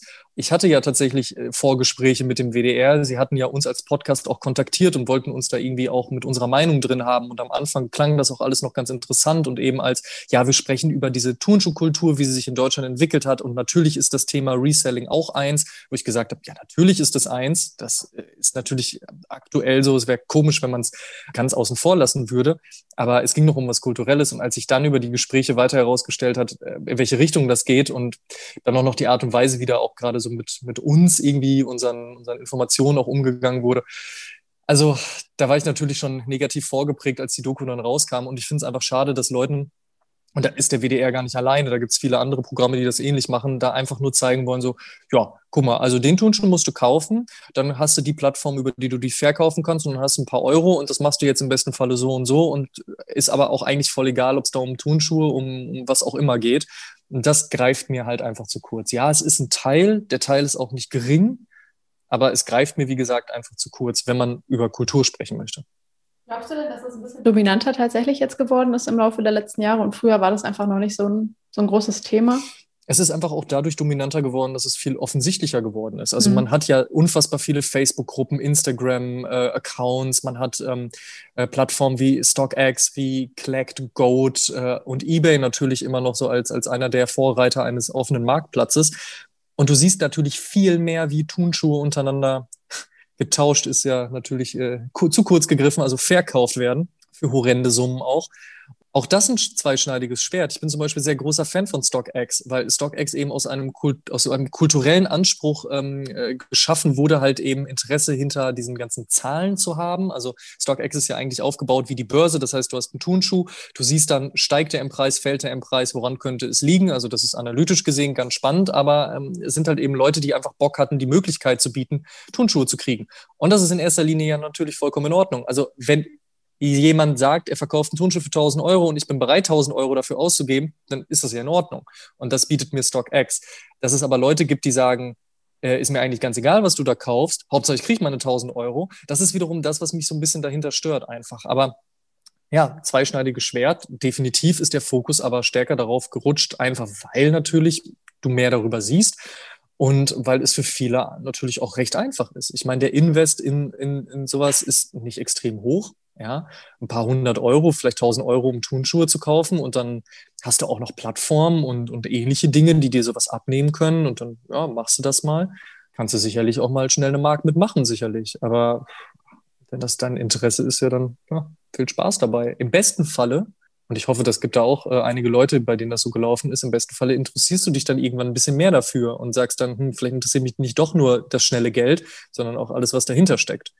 Und ähm, erkennst dann, dass halt äh, die Sneakerkultur nicht aus, aus Reselling und, und, und Preissteigerung und derlei besteht. Ja, voll nachvollziehbar. Wie gesagt, ich bin, bin immer so derjenige, der so steht und sagt so, Leute, Kultur. So ähnlich wie bei den Simpsons immer. Wer denkt denn an die Kinder? ja, genau. So, diese Szene. Ähm, aber ja, für mich, mich, mich, mich triggert das durchaus. Wie gesagt, ich habe kein Problem damit, dass es Reselling gibt, weil es gab es das schon immer. Und gerade wenn etwas größer wird, ist natürlich auch einfach klar, dass es mehr Platz für so etwas gibt und Leute sagen, hey, damit kann ich jetzt eine schnelle Mark machen. Aber wenn mhm. das wirklich nur dein einziger Fokus ist, so, ja, dann hat das mit Kultur für mich nichts zu tun. Ja, das ist wahrscheinlich so ein bisschen der Preis, den man für den Erfolg so der Community zahlt am Ende, ne, dass es Leute anzieht. Eine andere Sache, die ich dann eben eigentlich genau in dem Kontext auch noch fragen wollte, wie stehst du denn dann dazu, dass ganz, ganz viele Brands, die vielleicht irgendwie jetzt zumindest oberflächlich nichts mit der Szene zu tun haben, auf einmal auch rauskommen und sagen, wir machen jetzt unseren eigenen Sneaker, wie zum Beispiel Lidl so in der letzten Zeit, aber es gibt auch tausend andere Beispiele. Ähm, auch das ein schwieriges Thema, weil ich bin, also ich will überhaupt nicht irgendwie als dieser Gatekeeper rüberkommen, der sich dann da hinstellt und sagt, wenn ich sage, dann ist richtig oder falsch, weil ja. das, das stimmt nicht so. Ne? Es ist halt immer super subjektiv, super Geschmackssache. Und der eine ist totaler Fan von, von der einen Marke und findet das total toll, dass die ja jetzt auch mal was mit Turnschuhen oder mit Streetwear oder Fashion oder was auch immer zu tun hat. Und der andere sagt so, oh, geh mir weg damit. Ich war schon immer mehr Fan von irgendwas anderem oder von einer, weiß ich nicht, Konkurrenz mag und deswegen finde ich das jetzt automatisch scheiße. Also da ist sehr, sehr viel Subjektives bei. Ähm, es gibt einige Kooperationen, die es in diesem Rahmen, also Streetwear und Sneaker in der Vergangenheit gab, die ich durchaus ganz spannend fand. Ein paar, also rein objektiv ganz spannend, ein paar haben mir auch subjektiv ganz gut gefallen. Ich fand die Idee seitens Adidas mit der BVG, also dem Berliner Verkehrsbetrieben zusammenzuarbeiten, super, super spannend und auch vom Marketingaspekt wurde es ja auch einmal durch alle Zeitungen und Zeitschriften unserer, äh, unserer Szenerie da durchgetrieben. Also also auf der Kultur als eben auch der Szenerie, in der wir arbeiten. Mhm. Und das finde ich natürlich dann immer spannend, so zu lesen, wie die W&V dann halt über Turnschuhe schreibt. Tut manchmal vielleicht auch ein bisschen weh, ne? Du, also eigentlich mittlerweile können die das alle doch recht gut, dass die natürlich jetzt nicht anfangen darüber zu sprechen, warum der EQT EQT heißt und was das für ein Adidas-Modell ist und wo das herkommt. Das ist mir natürlich auch klar. Wir sprechen ja jetzt auch nicht mit einem Sneaker-Magazin. Also von daher, nee, nee, das äh, war jetzt gar nicht ähm, disrespektierlich gemeint. Ich finde es halt interessant, dass solche Themen halt dort angekommen sind. Genauso mhm. wie halt, ich kann mich auch noch daran erinnern, wie das erste Mal darüber gesprochen wurde, also in so kulturfernen Medien wie Echo Fresh jetzt mittlerweile das und das macht. Echo Fresh war ja einer der ersten Hip-Hopper in Deutschland, der sich sehr geöffnet hat, sehr viel Gegenwind bekommen hat. Er hat letztens in einem Interview, in dem ich auch war, auch noch also Clubhouse-Talk, meinem einzigen bisher, auch okay ist, ähm, darüber gesprochen und meint so, ja, auch ich habe oftmals in die Scheiße gegriffen, aber für vieles habe ich einfach auch die Türen geöffnet. Und mhm. hands down hat er auch. Wenn man also dann das erste Mal irgendwo anders darüber gelesen hat, dann war das schon spannend. Oder wenn dann plötzlich die Mutter zu einem kommt und sagt so, hier, das, also das ist doch hier, das ist doch Hip-Hop und hast du gesehen so? Also derlei. Und um darauf zurückzukommen, der BVG-Sneaker war total, war, war, total super. Also die Idee dahinter halt eben dieses Monatsticket, äh Quatsch, das Jahresticket war es ja sogar, ähm, auf die Zunge zu labeln, sodass man, wenn man den Schuh trägt, umsonst mit der BVG fahren durfte, als eben auch, dass das Muster eben diesen ikonischen Sitzen der BVG nachempfunden wurde. Alles, was drumherum kreiert wurde, auch die Aktivierung, die beispielsweise der Overkill Store in Berlin, Kreuzberg umgesetzt hat, all diese Dinge waren, waren richtig toll. Und ich würde mich jetzt nicht dahinstellen und sagen, so, ah, ich bin jetzt BVG-Ultra und ich liebe die BVG. Also ich bin da komplett ähm, neutral so eingestellt. Ich lebe in Berlin, ich benutze die BVG, aber ich würde jetzt nicht sagen, dass es meine Love-Brand ist, obwohl sie es durchaus in den letzten Jahren geschafft hat, sich bestimmt bei vielen Leuten dahin zu äh, stilisieren. Auf der anderen Seite, und du hast es angesprochen, diese Lidl-Nummer finde ich einfach aus einem ganz anderen Punkt ganz grausam. Und da hole ich, muss ich leider ein bisschen weiter ausholen. Lidl produziert günstige Kleidung und lassen wir jetzt mal außen vor, ob diese dann auch fair produziert ist und ob das alles äh, vernünftig ist und äh, das sind sicherlich auch Themen, über die man bei allen anderen Brands sprechen kann. Wenn man das alles jetzt mal außen vor lässt, auch wenn sie wichtige Themen sind, aber wenn du früher auf dem Schulhof Lidl-Klamotten anhattest oder Aldi-Klamotten oder sonst irgendwas, wurdest du meist gehänselt und ausgelacht. Ist das richtig? Nein. Ist es passiert? Ja. Wenn Lidl also jetzt so tut, als würden sie irgendwelche coolen Klamotten machen, ja, dann ist es nicht, eine, ist es nicht der Versuch, Leuten, die wenig Geld haben und zwangsläufig bei eben Discountern einkaufen müssen, etwas an die Hand zu geben, was qualitativ hochwertig oder auch eben cool ist, sondern nur der Moment, auf einen Hype-Train aufzuspringen und zu versuchen, irgendwo etwas mitzunehmen, was es de facto in der Art und Weise nicht gibt. Denn ob du einen Lidl Off-White von Virgil Abloh Rip-Off-T-Shirt auf dem Schulhof trägst oder nicht, Leute, die sich damit beschäftigen, die sehen, dass das von Lidl ist und nicht von Off-White. Also wirst du trotzdem deswegen gehänselt und ausgelacht. Das heißt, dieser Coolness-Faktor, der vermeintlich vielleicht die Idee war, und ich will Ihnen überhaupt nicht unterstellen, dass es da nur um Cash ging, vielleicht fanden sie es wirklich eine total tolle Idee und der Sneaker beispielsweise ist ja auch aus so einem lustigen 1. April-Scherz hervorgegangen und so weiter. Aber das ist mir zu viel Bandhopping auf kultureller Ebene. Das ist zu wenig mit, wir beschäftigen uns jetzt wirklich damit und wollen wirklich günstige, preiswerte Kleidung anbieten für Leute, die sich halt nicht anders leisten können. Und klar, wir können auch darüber sprechen, wie absurd es ist, dass andere Leute äh, irgendwie vielleicht 300 Euro für ein T-Shirt ausgeben, so. Aber das ist, das ist nicht das, was für mich dabei rumgekommen ist. Für mich kam einfach nur dabei rum, so, yo, Streetwear und Sneaker laufen, geil, nehmen wir jetzt, machen wir jetzt auch, ja, witzig, witzig, YOLO, LOL, Lit, äh, Swag, äh, wild, was auch immer nochmal für Begrifflichkeiten da reinnimmt. Das ist, es ist einfach falsch aufgesetzt. So. Und da, da stelle ich mir das immer so vor, wie so Marketingentscheider dann in kleinen Butzen sitzen und sagen so, boah, hast du das gesehen? Das ist ja krass, komm, wir machen das jetzt. Und tut mir leid, wenn ich da irgendwem auch vielleicht zu nahe trete und vielleicht war das Ganze auch nicht ganz so, aber ich saß auch schon in vielen solchen Meetings und habe immer die Hände über den Kopf zusammengeschlagen und gesagt, Leute, wenn das nicht funktioniert, weil ihr diese Kultur fühlt, dann klappt das einfach nicht. Ihr könnt nicht einfach sagen, das nehme ich und dann setze ich da was oben drauf und dann ist das Kultur. Nein, dann ist das halt einfach Bandwagon-Hopping. So, und dann ist das einfach nicht geil. Das hat Lidl halt eben auch gerade auch mit dem Sneaker bewiesen. Das war eine äh, komplette Lachnummer. Und da ist dann keiner aber mit unterwegs gewesen und hat gesagt so, boah, ich finde den Schuh cool und endlich kann ich mir sowas Günstiges leisten. Nein, jeder, der diesen Schuh anhatte, wurde von anderen Leuten, die diesen Schuh halt erkennen, eben erkannt und eben auch als das dann stilisiert. Ob das jetzt toll ist, dass man deswegen Leute irgendwie lächerlich macht oder nicht, so, das sei mal dahingestellt, aber es passiert leider de facto. Und Lidl hat ja noch nicht mal einen eigenen Turnschuh kreiert, sondern ganz einfach Nike abgekupfert. Und wenn äh, sie sicherlich auch andere Ideen im Hinterkopf hatten, sicherlich mit einem Testimonial hätten arbeiten wollen oder vielleicht sogar bei Nike angerufen haben und gesagt haben, so, hey, wollen wir nicht mal? Kann ja sein, dass das alles auch irgendwie passiert ist und nicht geklappt hat. Aber boah, sorry, nee, nicht, nicht auf die Art und Weise, weil das, wie gesagt, das hat einfach nichts mit der Ursprungsidee zu tun. Das hat nichts damit zu tun, Leuten etwas Gutes anbieten zu wollen, sondern einfach nur das mitzunehmen, was gerade irgendwie angesagt ist.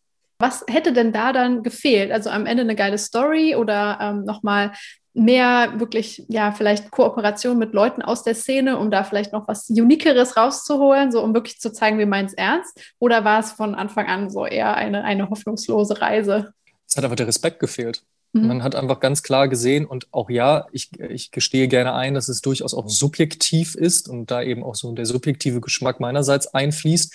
Aber ich finde, da fehlte einfach der Respekt zu sagen, was ist das eigentlich? Also ist Turnschuh heutzutage wirklich nur irgendwie eine Gummisohle und dann so ein bisschen, bisschen Stoff oder Leder da drauf? Oder äh, versuchen wir nicht gerade irgendwie so das Kulturelle hinter dem Turnschuh zu nutzen, um etwas abzuverkaufen?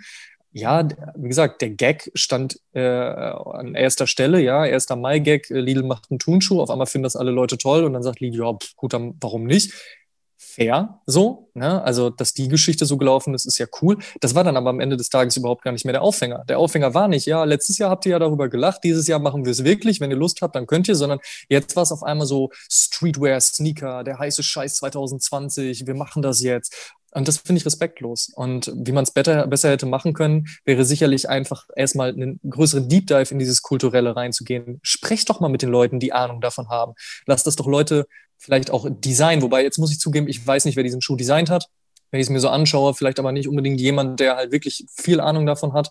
Ähm, aber sprecht doch einfach mal mit den Leuten, die Ahnung davon haben. So, lasst euch da mal doch vielleicht einfach abholen. Denn in, gerade in Subkulturen ging es immer um each one, teach one. Es ging immer darum, hey, du hast Interesse daran? Du hast wirklich Interesse daran? Hey, dann lass uns darüber sprechen. Frag mich, ich will es dir erzählen, ich habe da Bock drauf. Ich möchte, dass du das mitbekommst, ich möchte das weitergeben. So, darum ging es immer. Ja, aber dann macht das doch einfach. Und dann, klar, arbeitet mit passenden Testimonials oder zieht die, zieht die Sache halt einfach irgendwie auf eine andere Art und Weise eben auf, irgendwie eben nicht einfach nur, um zu sagen, so, jo, Streetwear ist angesagt, Sneaker sind angesagt und jetzt bringen wir hier was in den Markt.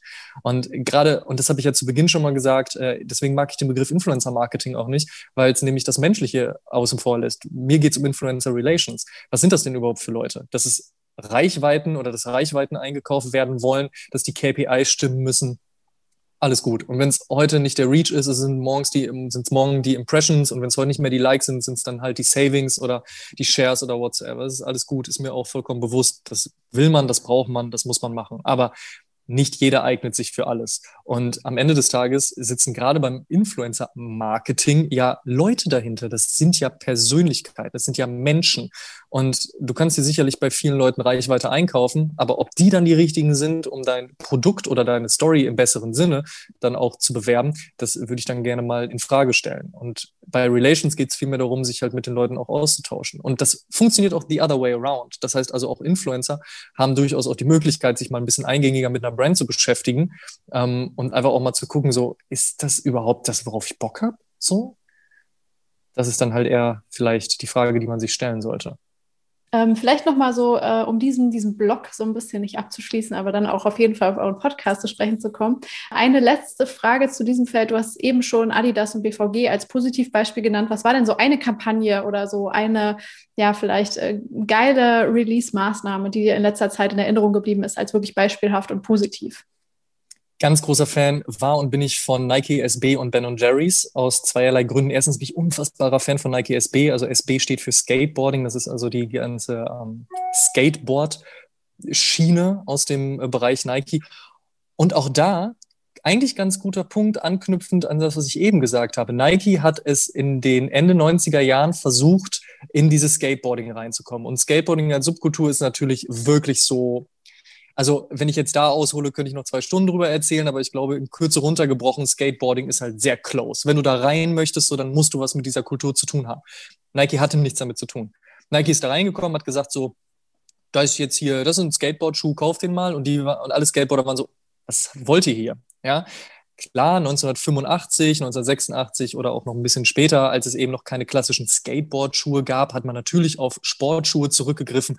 Da hat man genauso gut auf einem Skateboard mit einem Puma Suede oder mit einem Adidas Superstar gestanden wie mit einem ähm, Nike Blazer, Nike Jordan, whatsoever. Ja, aber in diesem Moment hatte Nike nichts damit zu tun. Also hat das einfach nicht funktioniert. Sie haben ein paar Jahre gebraucht, haben ein paar Jahre gewartet, haben das Ganze nochmal aufgerollt und sich wirklich mit dieser Kultur beschäftigt, haben jemanden eingestellt, ähm, Sandy Bodecker, Rest in Peace, mittlerweile leider verstorben, ähm, der auch aus dieser Szenerie irgendwie kam und auch Ahnung davon hatte und der gesagt hat, so, was wollen denn Skateboarder eigentlich bei Nike? Okay, was haben die denn früher getragen? Ja, Jordans und auch Dunks. Ja, mit, mit einem Nike Dunk könnten wir doch arbeiten. Und dann haben sie sich direkt vier der damals äh, größten, kann man durchaus sagen, bekanntesten, namhaftesten, aber vor allen Dingen auch kulturell bedeutendsten Skateboarder rangeholt. Also Leute, die wirklich in dieser Szene waren, zu denen man aufgeschaut hat, wusste so, ey, die vier Jungs, so beispielsweise Richard Mulder, der Typ, der hat Ahnung. So, wenn der jetzt Nike trägt, so, das hat dann schon was zu bedeuten, dann ist das cool. Und darüber hat Nike das dann aufgebaut, langsam und behutsam und auch mit viel Limitierung. Und um zu deiner eigentlichen Frage überzuleiten, über dieses Thema der Limitierung, entwickelte sich bei Nike SB eben auch die Möglichkeit, sehr kreativ zu arbeiten. Das heißt, die haben immer schon kleinere Stückzahlen produziert mit verschiedensten Dingen, haben mit Künstlern, mit Musikern und Musikerinnen gearbeitet oder halt dann eben auch mit so einer Marke wie Ben Jerry's. Und es ist tatsächlich so, dass bei Ben Jerry's mittlerweile jemand arbeitet, der bei Nike gearbeitet hat, der hat dann den Opener gemacht. Ben Jerry's ja eh eine Love-Brand, und so hat man dann zusammen einen Schuh kreiert, der einfach unfassbar bunt, unfassbar laut war, der einen ähm, äh, einem äh, Kuhfell nachempfundenen Swoosh beziehungsweise Mudguard hatte, also der, der vordere Bereich des Schuhs, der einfach wirklich, also auch mit dem Packaging. Es gab eine, eine Special Box. Es gibt dann ja durchaus immer mal wieder auch so Special-Geschichten bei so Turnschuh-Releases, um das Ganze nochmal gern ad, ad absurdum zu treiben. Aber diese Special Box war halt einer, einer Eisbox nachempfunden. Da drin war sogar ein, ein Eislöffel, den du halt zum Anziehen des Schuhs nutzen konntest, weil der Schuhlöffel zum Anziehen eines Schuhs ja auch recht naheliegend ist. Also sowas mhm. halt eben. Und das fand ich, das war einfach großartig. Das war, das war schön, das war mit sehr viel Liebe gebaut und auch wenn dieser Schuh unfassbar limitiert war und viele Leute sich sehr geärgert haben, ihn nicht bekommen zu können oder heute auch noch über 1000 Euro dafür ausgeben müssen, wenn sie ihn haben wollen. Ähm, das ist eben das, was Nike SB auszeichnet. Kreativ und auch ein bisschen durchgeknallt und Ben Jerry's mit wir sind bunt und wir, wir sind eine Love Brand und wir wollen das sein. Und das in Kombination hat einfach unfassbar gut gepasst und naja, auch da subjektiv, ich bin halt großer Nike SB-Fan, ich esse auch gerne Ben Jerry's, also von daher hatten, hatten sie mich damit halt eh direkt. Perfect Match, ja, klingt sehr gut. Definitiv man merkt, man kann dir sehr, sehr lange unglaublich gut zuhören. Und das kann man ja auch tatsächlich in deinem eigenen Podcast, ähm, den du zusammen mit ähm, Simon, ich will Simon, Simon äh, betreibst. Genau. Oh schon. Mhm. Wann kam es denn zu dem Punkt? Weil jeder Podcaster hat ja irgendwann diesen einen Moment, man labert vielleicht sehr, sehr lange davon, wir müssten echt mal einen Podcast machen, aber irgendwann sitzt man dann da und weiß, jetzt machen wir es wirklich. Ja. Wann war das? Ähm, 2018 war das im April, da haben wir unsere erste Episode veröffentlicht, also jetzt vor gut drei Jahren. Und Simon hat äh, davor vier, wenn nicht sogar fünf Jahre, jetzt muss ich lügen, auf jeden Fall lange eigentlich für dieses Internetzeitalter, ähm, den einzig äh, richtig guten und fast auch schon den einzigen tatsächlich existierenden YouTube-Account zum Thema Sneaker und Streetwear gehabt, Turnschuh TV. Und ähm, ich habe im Hintergrund sehr viel geschrieben für Magazine und, und hatte halt eher so die schreibende Weise. Simon hatte die moderierende Weise und wir haben uns über die äh, Jahre irgendwann kennengelernt, haben immer viel zusammen Zeit verbracht und uns immer sehr gut verstanden. Simon ist einfach ein, ein sehr ehrlicher, ein, ein sehr geradliniger Typ, den ich sehr zu schätzen weiß, einfach menschlich, aber der auch einfach unfassbar viel Ahnung hat und einfach unfassbar viel Liebe für diese ganze Kultur. Wir haben auch eine ähnliche Sozialisierung, er auch mit Basketball, also bei ihm vielleicht ein bisschen stärker Basketball ähm, als Skateboarding, aber dann auch äh, Hardcore, Punk, Hip-Hop, also sehr viel, was man, wo man sich austauschen kann und einfach diese Knowledge ist halt eben da gewesen. Und dann saßen wir eines Abends zusammen zwar hat jetzt keiner gesagt, Mensch, ich höre so gerne beim Reden zu, also vielen Dank für das Kompliment. Ich hoffe, das funktioniert in diesen langen Monologen, die ich hier halte, auch tatsächlich. Aber wir haben aber gesagt, so, wir reden doch eh die ganze Zeit über Turnschuhe so und warum machen wir eigentlich keinen Podcast? Also in den USA gab es schon welche, im UK und auch in, in Spanien, jetzt verstehe ich, oder beziehungsweise spreche ich leider kein Spanisch, von daher fielen die für mich so ein bisschen raus, aber in Deutschland gab es halt keinen. Ja. Und warum machen wir das nicht einfach? Also warum stellen wir nicht im Endeffekt ganz stupide ein Mikrofon hin und äh, nehmen das auf, was wir eh die ganze Zeit erzählen? Und eigentlich haben wir das mehr oder weniger auch so gemacht. Also die Technik war ein bisschen besser, als nur einfach ein Mikrofon in die Mitte zu stellen, aber wir haben uns natürlich auch im Voraus ein bisschen Gedanken gemacht, wie wollen wir das aufziehen. Also dafür sind wir dann auch zu sehr schon durch dann auch Medienmenschen, um uns da nicht wenigstens ein paar Gedanken und so ein Google Doc zu machen. Aber aus, sage ich mal, aus diesem einen anfänglichen Google Doc ist mittlerweile so ein, so ein, so ein halbes Buch geworden und noch so ein paar Google Docs mehr. Ähm, also es ist durchaus immer professioneller und professioneller geworden, bis zu diesem Punkt, wo wir durchaus sagen können, das hat schon Hand und Fuß, wenn ich mal, wenn ich mir jetzt mir so erlauben darf, das so zu sagen. Aber es hat halt einfach echt easy angefangen. Und von diesem, sollen wir das nicht machen, bis hin zu, wir machen das jetzt, vergingen, weiß nicht, drei Wochen vielleicht. Und dann haben wir es einfach gemacht. Und dann sind wir einfach dabei geblieben und haben wirklich jetzt äh, seit dieser Zeit, abseits von einer Sommerpause im letzten Jahr, die einfach notwendig war. Ähm, also generell einfach mal eine Sommerpause, jetzt nicht in Bezug auf den Podcast, sondern überhaupt mal wirklich alle zwei Wochen jetzt diesen Podcast veröffentlicht und sind jetzt bei über 70 Episoden, haben mittlerweile einen zweiten Podcast, der jeden Freitag rauskommt. O News heißt der, wo wenn man sich schon denken kann, geht es halt eben um die Neuigkeiten, um Release-Dates, um Dinge, die jetzt gerade schon irgendwie äh, an, an Gerüchten draußen rumflattern, alles mal so gebündelt. Kommt freitags morgens in der Hoffnung, dass Leute sich das direkt zum Frühstück halt anhören können und innerhalb von zehn plus minus Minuten, je nachdem, wie lang unsere Monologe so werden, halt dann eben äh, zu Gemüte führen können.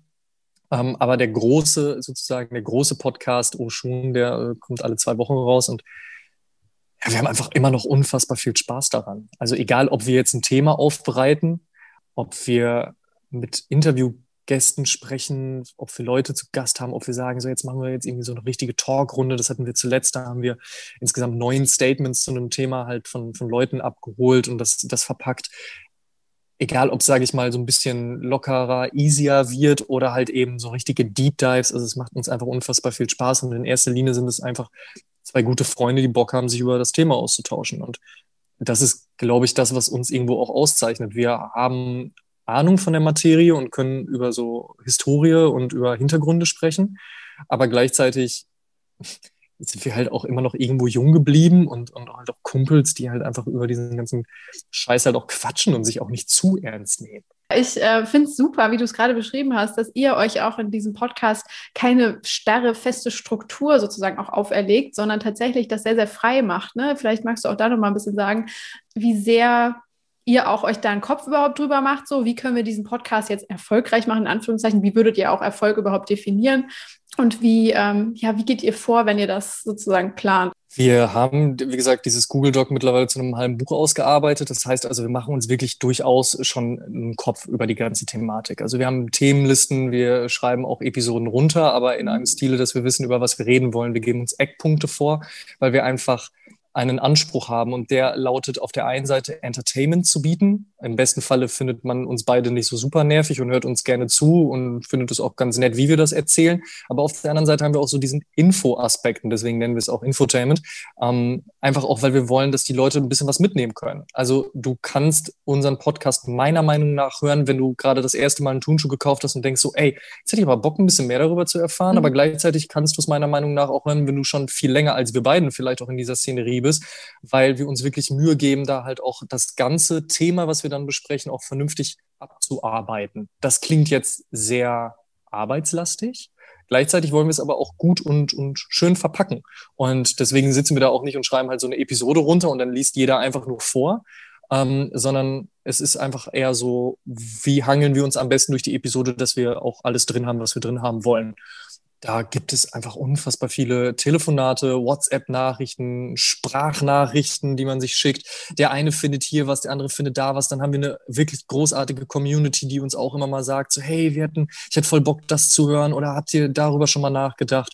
Und dann ähm, entwickeln sich solche Geschichten einfach. Und mittlerweile kommen halt natürlich auch Brands auf uns zu und sagen, hey, wir würden gerne mit euch äh, zusammenarbeiten. Wir haben folgende Idee, was haltet ihr davon? Und auch so entwickeln sich halt Geschichten, denn uns geht es vor allen Dingen in erster Linie um Stories. Und ob wir diejenigen sind, die diese Story erzählen oder ob wir die mit einer Brand zusammen erzählen können oder ob wir jemanden einladen und diese Person diese Story dann erzählt, es ist erstmal egal. Hauptsache, wir haben halt irgendwie eine geile Story. Und das ist das, was uns auch antreibt. Ist das dann auch das Ziel, das ihr verfolgt, so auf diese Geschichten zu kommen, die auch vielleicht neu zu entwickeln? Oder habt ihr noch so ein übergeordnetes Ziel, äh, was ihr mit dem Podcast das übergeordnete Ziel verfolgt. Ist, also das übergeordnete Ziel ist natürlich immer kostenlos Turnschuhe zu kriegen. Ja, das, Ist, das ist klar. Das macht Sinn. Also Und es klappt auch, nehme ich an. ja, sag mal so. Früher hat das auf jeden Fall noch mal besser funktioniert. Also es gibt so einen legendären Satz von, von Woody, das ist der Chefredakteur des Sneaker Freaker Magazins aus Australien. Das war das allererste Sneaker Magazin, was es überhaupt gab. Es ist wirklich so für, für jeden, der, äh, sag ich mal, in den Mitte 90er, Ende 90er, Anfang 2000 also angefangen hat, sich damit zu beschäftigen, halt so wirklich so das Ding gewesen, vor allen Dingen in Deutschland, weil du es kaum gekriegt hast. Und dann hattest du mal so ein Sneaker Freaker Magazin und hast das gelesen. Und Woody hat gesagt damals, er hätte dieses Magazin überhaupt nur gegründet, weil er einfach umsonst kostenlos halt Schuhe haben wollte. Und ähm, es wäre schön, wenn das auch alles noch so klappen würde. Ich darf mich ehrlicherweise überhaupt nicht beschweren. Also ich bekomme durchaus äh, häufig Post, äh, feiere das auch heute immer noch, weiß das immer noch sehr zu schätzen, weil ich auch denke, so, also Es gibt sicherlich andere Leute, die das vielleicht noch mehr verdient hätten als ich, aber ich sage natürlich Danke und auch nicht Nein dazu. Also von daher viel zu schön.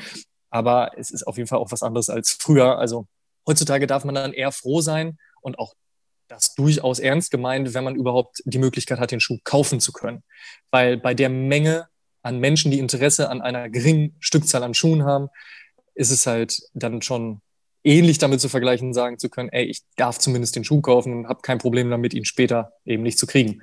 Ähm, aber das jetzt mal außen vor gelassen, und wie sehr ich mich natürlich auch darüber freue, dass wir da durchaus so die eine oder andere Möglichkeit halt eben haben, die vielleicht andere Leute nicht haben, ähm, die ich halt, wie gesagt, sehr zu schätzen weiß, ist es aber so, Stories ist das A und O. Also geiles Storytelling zu haben, einfach über Sachen zu sprechen, auf die wir Bock haben. Dieser Podcast ist halt einfach komplett frei. So, also selbst wenn ich auch früher für Magazine geschrieben habe und auch da jetzt keine Zensur in dem Sinne stattgefunden hat. Aber du hattest natürlich immer noch einen Chefredakteur oder eine Chefredakteurin oder einen Verlag, der vielleicht auch mal gesagt hat, nö, an dem Thema haben wir keinen Bock. Jetzt müssen Simon und ich nur den Kampf austragen, wenn der eine mal keinen Bock haben sollte. Aber eigentlich, also muss ich echt mal überlegen. Ich glaube, es gab kein einziges Thema, wo der andere gesagt hätte, so, boah, nee, nee, bitte nee, gar keinen Bock. Und deswegen, du kannst machen, was du möchtest. Und wenn ich in dem einen Podcast 75 Minuten lang über Nike SB sprechen möchte und Leute dann vielleicht schon abschalten, weil ich einen riesigen Monolog halte, dann mache ich das einfach. Dann ist mir das auch egal. Weißt du? Und das mhm. ist halt das Schöne. Also, Stories. A und O. Mm, und die Menschen, die euch zuhören, habt ihr da so, ein, so einen Draht? Also du hast schon gesagt, es ist eine sehr lebendige Community. Ähm, so wie, wie baut ihr diesen Draht sozusagen zu diesen Menschen auf? Äh, wie tauscht ihr euch aus, um auch so ein bisschen Gespür dafür zu kriegen, wer hört uns denn hier eigentlich zu? Auf der einen Seite hatten wir natürlich das Glück, dass gerade Simon, der natürlich sehr in der, ich sag jetzt mal, Sneaker-Öffentlichkeit stand, wenn man so möchte, eben mit Turnschuh TV halt eben schon auch ein bekannter Name war ja. und ein bekanntes Gesicht. Bei mir ist es dann vielleicht eher so, wenn man auch am Ende des Artikels mal gelesen hat, wer ihn geschrieben hat. Aber das Glück hatten wir natürlich dann schon so, dass auch als wir dann gesagt haben, so, wir machen jetzt diesen Sneaker-Podcast, dass wir da direkt auch schon eine gute Hörerzahl hatten und einfach Leute, die Bock drauf hatten. Und ich kann immer nur wieder sagen, dass ich unfassbar froh bin, was für eine Art von Community wir haben. Denn egal, ob das irgendwie äh, jüngere Leute sind, ältere Leute, männlich, weiblich, wie auch immer, wo auch immer die herkommen, was auch immer die sonst machen, tun oder sonst irgendwas, die haben einfach Bock auf das Thema. Und das ist geil, das einen zu können. Da sieht man auch, selbst wenn es Leute gibt, die sagen, ich trage nur Adidas, die finden keine Nike-Episode scheiße. Und Leute, die sagen, ich trage nur Nike, finden keine Adidas-Episode scheiße. Die haben einfach generell Bock auf Turnschuhe und die haben Bock auf Streetwear und die haben Bock auf Popkultur und generell auf all das, was dazugehört. Denn natürlich sprechen wir auch über Bücher, wir sprechen über Platten, wir sprechen über Filme, über Serien, über Dokumentationen, wir sprechen darüber, was da draußen gerade passiert ist, welcher Künstler, welche Künstlerin oder welcher Designer, Designerin sich gerade irgendwie positiv für irgendetwas eingesetzt hat. Wir versuchen auch wirklich das große Ganze zu besprechen und nicht nur zu sagen, toller Turnschuh kaufen, ne? sondern halt auch eben so, warum eigentlich und was steckt da so hinter? Und ich habe das Gefühl oder beziehungsweise das Feedback, was wir bekommen, das bestätigt mich beziehungsweise uns auch darin, sagen zu können, diese Community ist einfach echt interessiert und die hat Bock. Und das ist geil, diesen Austausch zu haben einfach auch. Und auch irgendwo, ich habe das Gefühl, dass in der letzten Zeit das Internet durchaus noch ein harscherer Ort geworden ist, als er hervor war. Und aber wirklich echt in den seltensten Fällen negative oder halt eben auch respektlose Nachrichten im Postfach zu finden, ist schon, ist schon schön. Definitiv. Welche Social-Media-Kanäle würdest du sagen, sind dann für euch so begleitend zum Podcast äh, noch bedeutend? Also klar, Tonschuh TV auf YouTube dann wahrscheinlich auch ein wichtiger so der Ankerpunkt. Da ladet ihr, glaube ich, die Episoden auch hoch, ne? Die Podcast-Episoden. Das haben wir eine Zeit lang, wir haben das eine Zeit lang okay. noch gemacht, einfach weil, also dazu muss man wissen, Tunsche TV und Oshun liefen zu der Zeit parallel und äh, aufgrund eines Jobwechsels, den Simon vorgenommen hat, ähm, ging dann auch Tunsche TV nicht mehr weiter. Das heißt, Tunsche ja. TV wurde, äh, ich sag mal, inoffiziell, offiziell beendet. Also es gibt immer noch die Möglichkeit, dass das irgendwann wieder zurückkommt und auch Simon und ich denken in einem anderen Rahmen, also im Oshun-Podcast-Rahmen darüber nach, wie man auch mal äh, Bewegtbild machen kann. Es gibt eh ganz, ganz viele verschiedenste Überlegungen, was man noch so machen kann, aber die Basis ist und bleibt der Podcast. Wir haben uns dann aber irgendwann dagegen entschlossen, weiterhin auf YouTube hochzuladen, weil wir einfach gemerkt haben, das hören die Leute da kaum. Und die ja. YouTube-Community ähm, ist da auch dann nochmal ein bisschen eine andere, weil sie einfach nochmal von anderen Ecken nochmal kommt und vielleicht auch dann noch nicht so ganz versteht, was da gerade passiert. Es wird viel auf Zahlen geguckt. Und wenn du halt irgendwie über alle anderen Kanäle halt bis zu fünfstellig hast und dann auf YouTube halt gerade mal so irgendwie ein paar tausend, so, dann ist das automatisch halt immer irgendwie negativ behaftet. Dem wollten wir uns ehrlicherweise auch nicht mehr aussetzen. Es hatte also eigentlich überhaupt gar keinen Zweck mehr. Und ähm, ganz ehrlich, mit Spotify, Apple Podcasts, Google Podcasts, Deezer, Amazon Music, Audible, ich meine, du hast halt, also auch, auch Podigy und Podtail und wie sie alle heißen, du hast so viele Möglichkeiten. Also eigentlich findet da jeder was, womit er das Ganze hören kann. Daraufhin haben wir uns jetzt fokussiert. Ansonsten Social Media wise ganz, ganz wichtig natürlich Instagram. Einfach weil Tonschuh natürlich ähm, auf der anderen Seite eben auch ein visuelles Thema ist. Und gerade auch dadurch, was Instagram bietet mit IGTV, mit kurzen Videos, mit Reels, mit Story Pieces und so weiter, ist das halt die Hauptbasis. Wir haben auch immer noch einen Facebook-Account, der ist auch immer noch fünfstellig, also eigentlich recht groß, aber sagen wir mal ehrlich, da passiert ehrlicherweise nicht mehr ganz so viel, außer dass du darüber noch ganz toll Werbung schalten kannst. Ähm, wir bespielen das zwar auch immer noch weiter, da gibt's auch immer noch durchaus eine Community, die, aber die ist im Vergleich einfach über die Jahre viel kleiner geworden. Das hat sich sehr zu, zu Instagram verlagert. Twitter bespiele ich persönlich, aber auch einfach, weil ich schon seit, ich glaube, mittlerweile elf Jahren irgendwie persönlich auf Twitter bin und das halt irgendwie noch ganz interessant finde. Ähm, das läuft aber nicht für den Podcast, läuft eher so für mich selbst. Auch auf persönlicher Ebene LinkedIn ist auf jeden Fall immer weiter eine spannendere Geschichte, ja. weil die ja auch mittlerweile mit Brands arbeiten und so weiter. Was alles so, ich sage mal, die juvenilen Formen anbelangt, wie Snapchat und TikTok, ähm, ist nicht so, als ob man das nicht mal ein bisschen ausprobiert hätte, mal ein bisschen geguckt hätte. Ich glaube auch, dass es da durchaus auch von uns noch etwas gäbe, was einen Mehrwert hätte. Aber da ist aktuell kein Fokus drauf und man muss auch ehrlicherweise sagen, also Oshun ist mittlerweile durchaus ein 24-7 Hobby geworden. Mhm. Aber 24-7, also in der Zeit muss man natürlich auch noch seinem normalen Job nachgehen. Und auch ich habe noch ein paar andere Projekte, die ich gerne mache. Und also Freizeit ist natürlich irgendwie ein bisschen Quatsch, weil der Podcast ist natürlich irgendwie ein Maß an Freizeit, aber auch so, man hat ja auch familiäre Verpflichtungen und so weiter. Deswegen äh, sind wir mal ganz froh, dass unsere Partnerinnen sehr viel Verständnis für uns haben. Aber ansonsten gibt es ja auch noch ein bisschen was anderes, was man machen muss. Und jetzt äh, als zwei beziehungsweise ähm, zweieinhalb Mann-Frau-Team, weil ähm, meine Verlobte als großartige Person, die sie ist, uns dabei unterstützt, halt zum Beispiel alle Fotos umzusetzen und alles, was so wirklich, wenn es um Grafiken geht, auch das arbeitet, weil das ist äh, ihr Job und wir haben das Glück, das dann anzapfen zu dürfen und sagen zu dürfen, so, kannst du nicht mal kurz noch eben schnell hier ja. vorne, weil das kann tatsächlich keiner von, von uns beiden, also weder Simon noch ich, also sage ich immer, wir sind so zweieinhalb mittlerweile, aber da dann auch noch zu sagen, ey, Fulltime irgendwie Snapchat und TikTok auch noch mit dazu, also da reicht die Zeit dann auch ganz ehrlich nicht aus. Ob das in der Zukunft mal passiert, ob wir das Team auch noch mal vergrößern, wer weiß. Also es ist spannend, was in diesen drei Jahren mittlerweile passiert ist. Von daher äh, sagt da niemals nie. Ich muss auch hier immer noch mal einen Shoutout an meinen Partner richten, der hier auch so mit einem Bein immer drin hängt und den ganzen äh, Backoffice-Stuff mit äh, Cut und, und Technik macht. Das ist unfassbar viel wert. Und tatsächlich, ja, der Tag hat nur 24 Stunden und ich glaube, die Liste der Ideen ist so lang und die Zeit ist, ist so gering und wenig.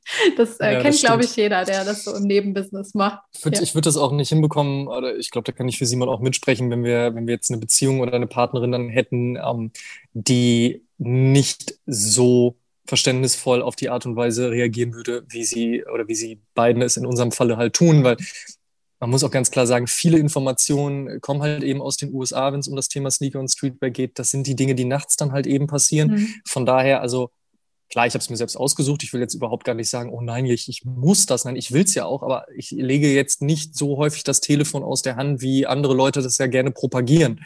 Ich ähm, finde meiner Meinung nach immer noch einen guten Mittelweg zwischen man legt das Telefon weg und man hat auch Zeit füreinander.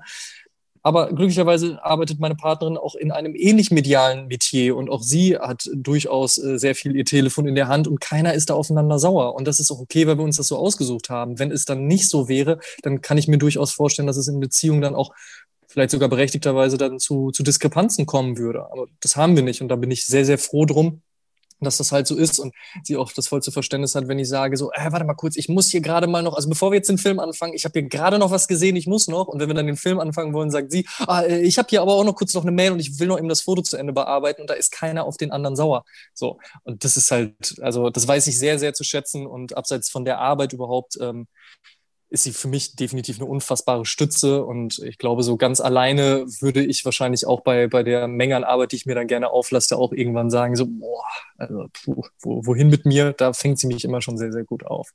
Sehr schön. Ähm, ja, jetzt haben wir gehört, ihr habt eigene Kanäle, ihr produziert Content dort, ihr habt eine Reichweite, ihr habt eine Community, ihr kooperiert mit Marken. Würdest du sagen, ihr seid Influencer? Ja, kann man so sagen. Ich finde mhm. das Wort auch überhaupt nicht schlimm, weil Influencing bedeutet ja beeinflussen und ich hoffe dann auch immer im positiven Sinne. Aber das war wie früher auf dem Schulhof auch schon so. Es gab dann immer so die eine Person, der irgendwie mehrere Personen zugehört haben, wenn sie erzählt hat, dass irgendwie das äh, neue Eminem-Album total toll ist oder man halt irgendwie jetzt, keine Ahnung, heute Fußball spielen gehen sollte. naja, dann hat man das gemacht. Also das war auch schon Influencing. Ähm, ich glaube, man sollte sich seiner Verantwortung in einem Maße bewusst sein, aber in einem Stile von, ich bin ein Mensch, ich bin immer noch ein Individuum und ich habe immer noch eine subjektive Wahrnehmung aller Dinge, aber habe eben halt auch eine Reichweite und egal, ob das jetzt äh, fünf Leute sind oder fünf Millionen sind, da gibt es halt eben Menschen, die etwas mitbekommen und da sollte man durchaus schon die Verantwortung haben, eben auch darüber zumindest nachzudenken, was man tut ich finde, und vielleicht hole ich da gerade etwas weit aus, aber das ist mir gerade sehr wichtig, das zu sagen, ich finde es nur immer ganz schlimm, wenn Leuten das vordiktiert wird. So nach dem Motto, du hast fünf Millionen Follower und Followerinnen, du musst jetzt über dieses Thema sprechen. Nein, musst du gar nicht. Was du sein musst, ist ein guter Mensch. So. Aber das musst du aber nicht nur auf Instagram oder auf TikTok sein, sondern es muss im wahren Leben sein wenn dazugehört, dass du aus deiner eigenen Stilistik heraus sagst, ich nutze halt eben meine 5 Millionen, mein 5 Millionen Account dafür halt eben auch über diese Dinge zu sprechen, dann ist es total super.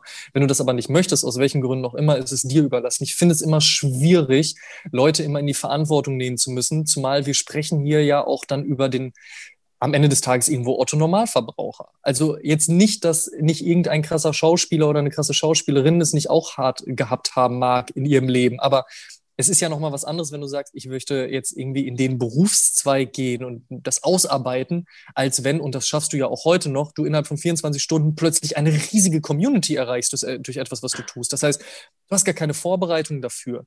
Da kommt niemand und sagt dir so, jetzt ähm, äh, äh, was weiß ich, äh, Lisa Marie aus äh, Erkenschwick, äh, jetzt hast du hier deine 5 Millionen Follower, so, ja, dann äh, mach da mal was draus.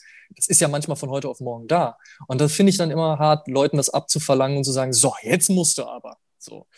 Nee, das musst du nicht. Aber ja, um jetzt wieder den Bogen zurückzufinden, äh, ja, wir, wir sind auf jeden Fall Influencer, definitiv. Mhm. Gab es mal so einen Moment, wo du gemerkt hast, dass ihr Einfluss habt auf vielleicht die Entscheidung von euren Hörern oder so, wo das mal zurückgespielt wurde und du gemerkt hast, oh ja, okay, naja, immer in den Momenten, wo uns Leute halt schreiben und sagen, ja, okay, das ist eine spannende Geschichte. Also allein schon dieses ist eine spannende Geschichte bedeutet ja, jemand hat uns zugehört. Also ja. allein das ist ja schon etwas. Und äh, Influencing, wenn man es jetzt ein bisschen weiter fasst, bedeutet ja nicht automatisch, derjenige muss die Geschichte dann auch genauso sehen wie wir, sondern eben auch, er muss sie einfach nur mal erstmal gehört haben. Aber es gab natürlich schon genug Nachrichten von Leuten, die gesagt haben, ja, das sehe ich ganz genauso wie ihr oder das sehe ich.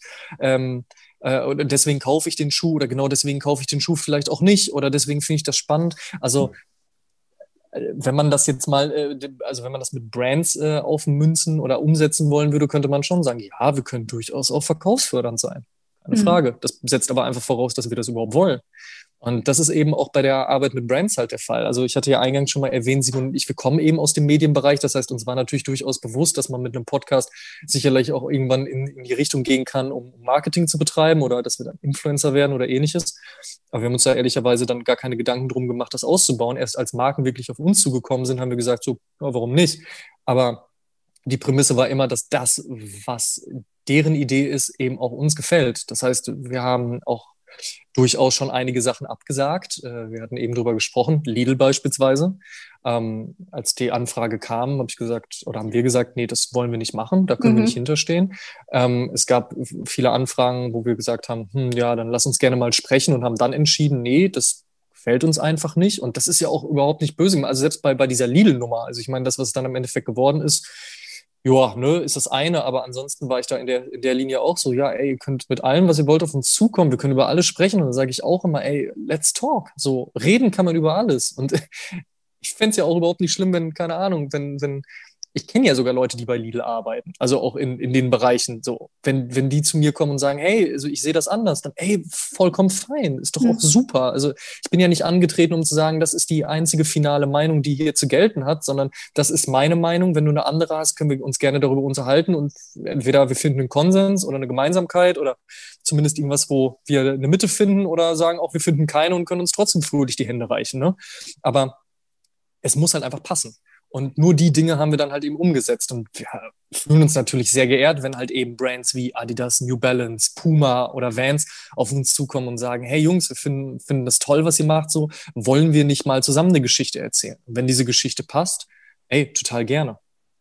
Wie kann man sich denn dann so eine Kooperation vorstellen, wenn ihr es dann umsetzt? Also vielleicht mal so eine beispielhaft rausgegriffen, wenn du sagst, äh, gemeinsam mhm. Geschichten erzählen. Ähm, ja, wie, wie sieht das dann aus, umgesetzt im Podcast?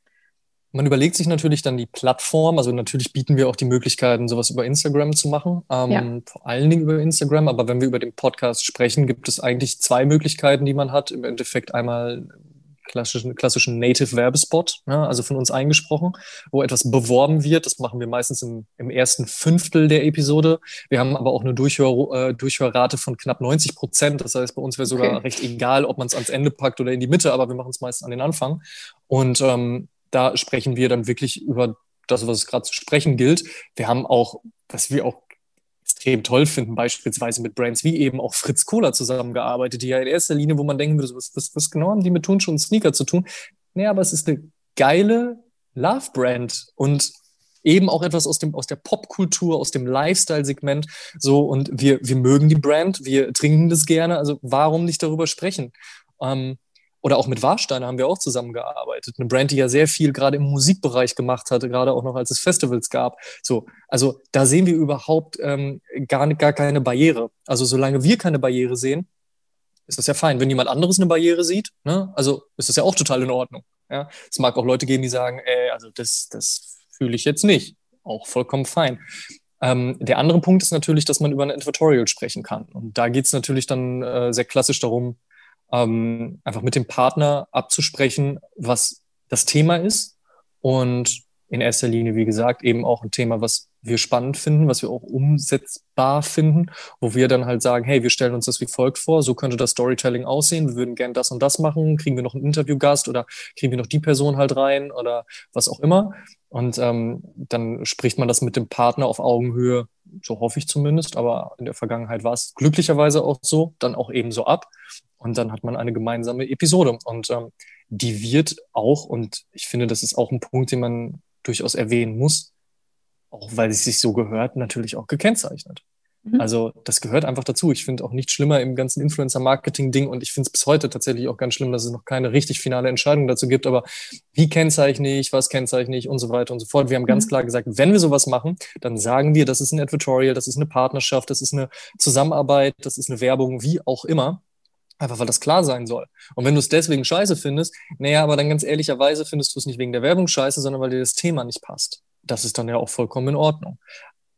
Ich glaube einfach, dass Leute durchaus unterschätzen, wie sowas stattfindet.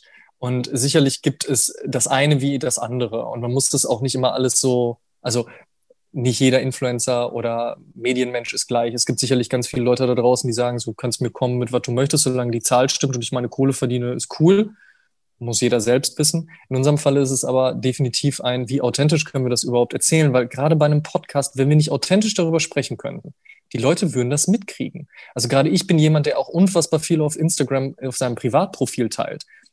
Wenn ich die ganze Zeit nur Schuhe von einer einzigen Marke tragen würde und plötzlich über eine andere Marke spreche oder die ganze Zeit nur die eine Marke trinke und plötzlich die andere Marke bewerbe, also pff, das ist echt nicht authentisch dass ich meine Präferenzen habe, so wie jeder andere auch, ist vollkommen klar.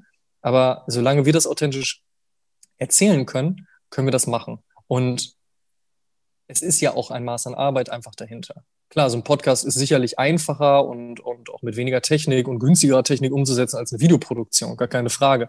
Dass man sich Zeit dafür nimmt, dass man aber auch Kosten hat, ist erstens das eine. Und zweitens muss man auch irgendwann so, ähm, wie soll man sagen, so Eier auf den Tisch mäßig sein, dass man sagt, ey, wir haben nun mal halt eben auch ein Wort, was zählt und zählen kann. Und auch das gehört es ab einem gewissen Punkt zu vergüten. So. Hm. Und ähm, wenn das halt eben auf Augenhöhe stattfindet, dann finde ich das total spannend. Dann sage ich auch nicht Nein zu den äh, 2,50 Mark, die man damit verdienen kann. Und dann sage ich auch nicht dazu Nein, äh, dass man da was Cooles aufsetzt oder vielleicht auch in Zukunft was machen kann. Dann freue ich mich, dass wir überhaupt von, und wir sprechen ja wirklich von einem, von einem Nischen-Podcast. Also jetzt bei aller Liebe, wir sind jetzt nicht gemischtes Hack, die wahrscheinlich eine Million Leute erreichen. Und wir sind jetzt auch irgendwie keine, keine Stars, die jetzt einfach sagen, wir machen jetzt einen Podcast und deswegen hört man uns zu. Wir sind ein Nischen-Podcast. Wir haben eine ordentliche Reichweite, wir haben eine super Community. Ich bin froh und stolz auf und über alles. Aber trotzdem, ähm, ist es halt irgendwie auch ein Ritterschlag, wenn halt einfach so eine riesige Brand wie beispielsweise Adidas, New Balance, Puma, Vans, whatsoever äh, auf uns zukommt und sagt so, ey, wir haben das gecheckt, wir hatten Bock drauf. Das ist cool. Und wie gesagt, wenn das auf Augenhöhe stattfinden kann, warum nicht? Hm, was würdest du sagen, sind denn dann so meistens die Motive der Marken tatsächlich, ähm, wenn sie mit euch kooperieren oder sich auch der, der Sneaker-Community so ein bisschen annähern über euch? Ist es dann eigentlich meistens eher so Teil der Community zu sein, Teil der Story zu sein, äh, die vielleicht auch nochmal anders beleuchten zu lassen, die sie selber vielleicht schon im Kopf hatten ähm, und dann erst, ich nehme mal an, im zweiten Schritt sowas wie Abverkauf oder so? Oder was, äh, was ist das meistens, was so mitschwingt an Zielen oder Motiven? Also es wäre ja komisch, wenn es bei Marken nicht um Abverkauf gehen würde. Also ja. jede Marke möchte natürlich, dass, dass, dass der Abverkauf stimmt und äh, in dem Moment werden wir sicherlich auch aus dem Marketingbudget bezahlt.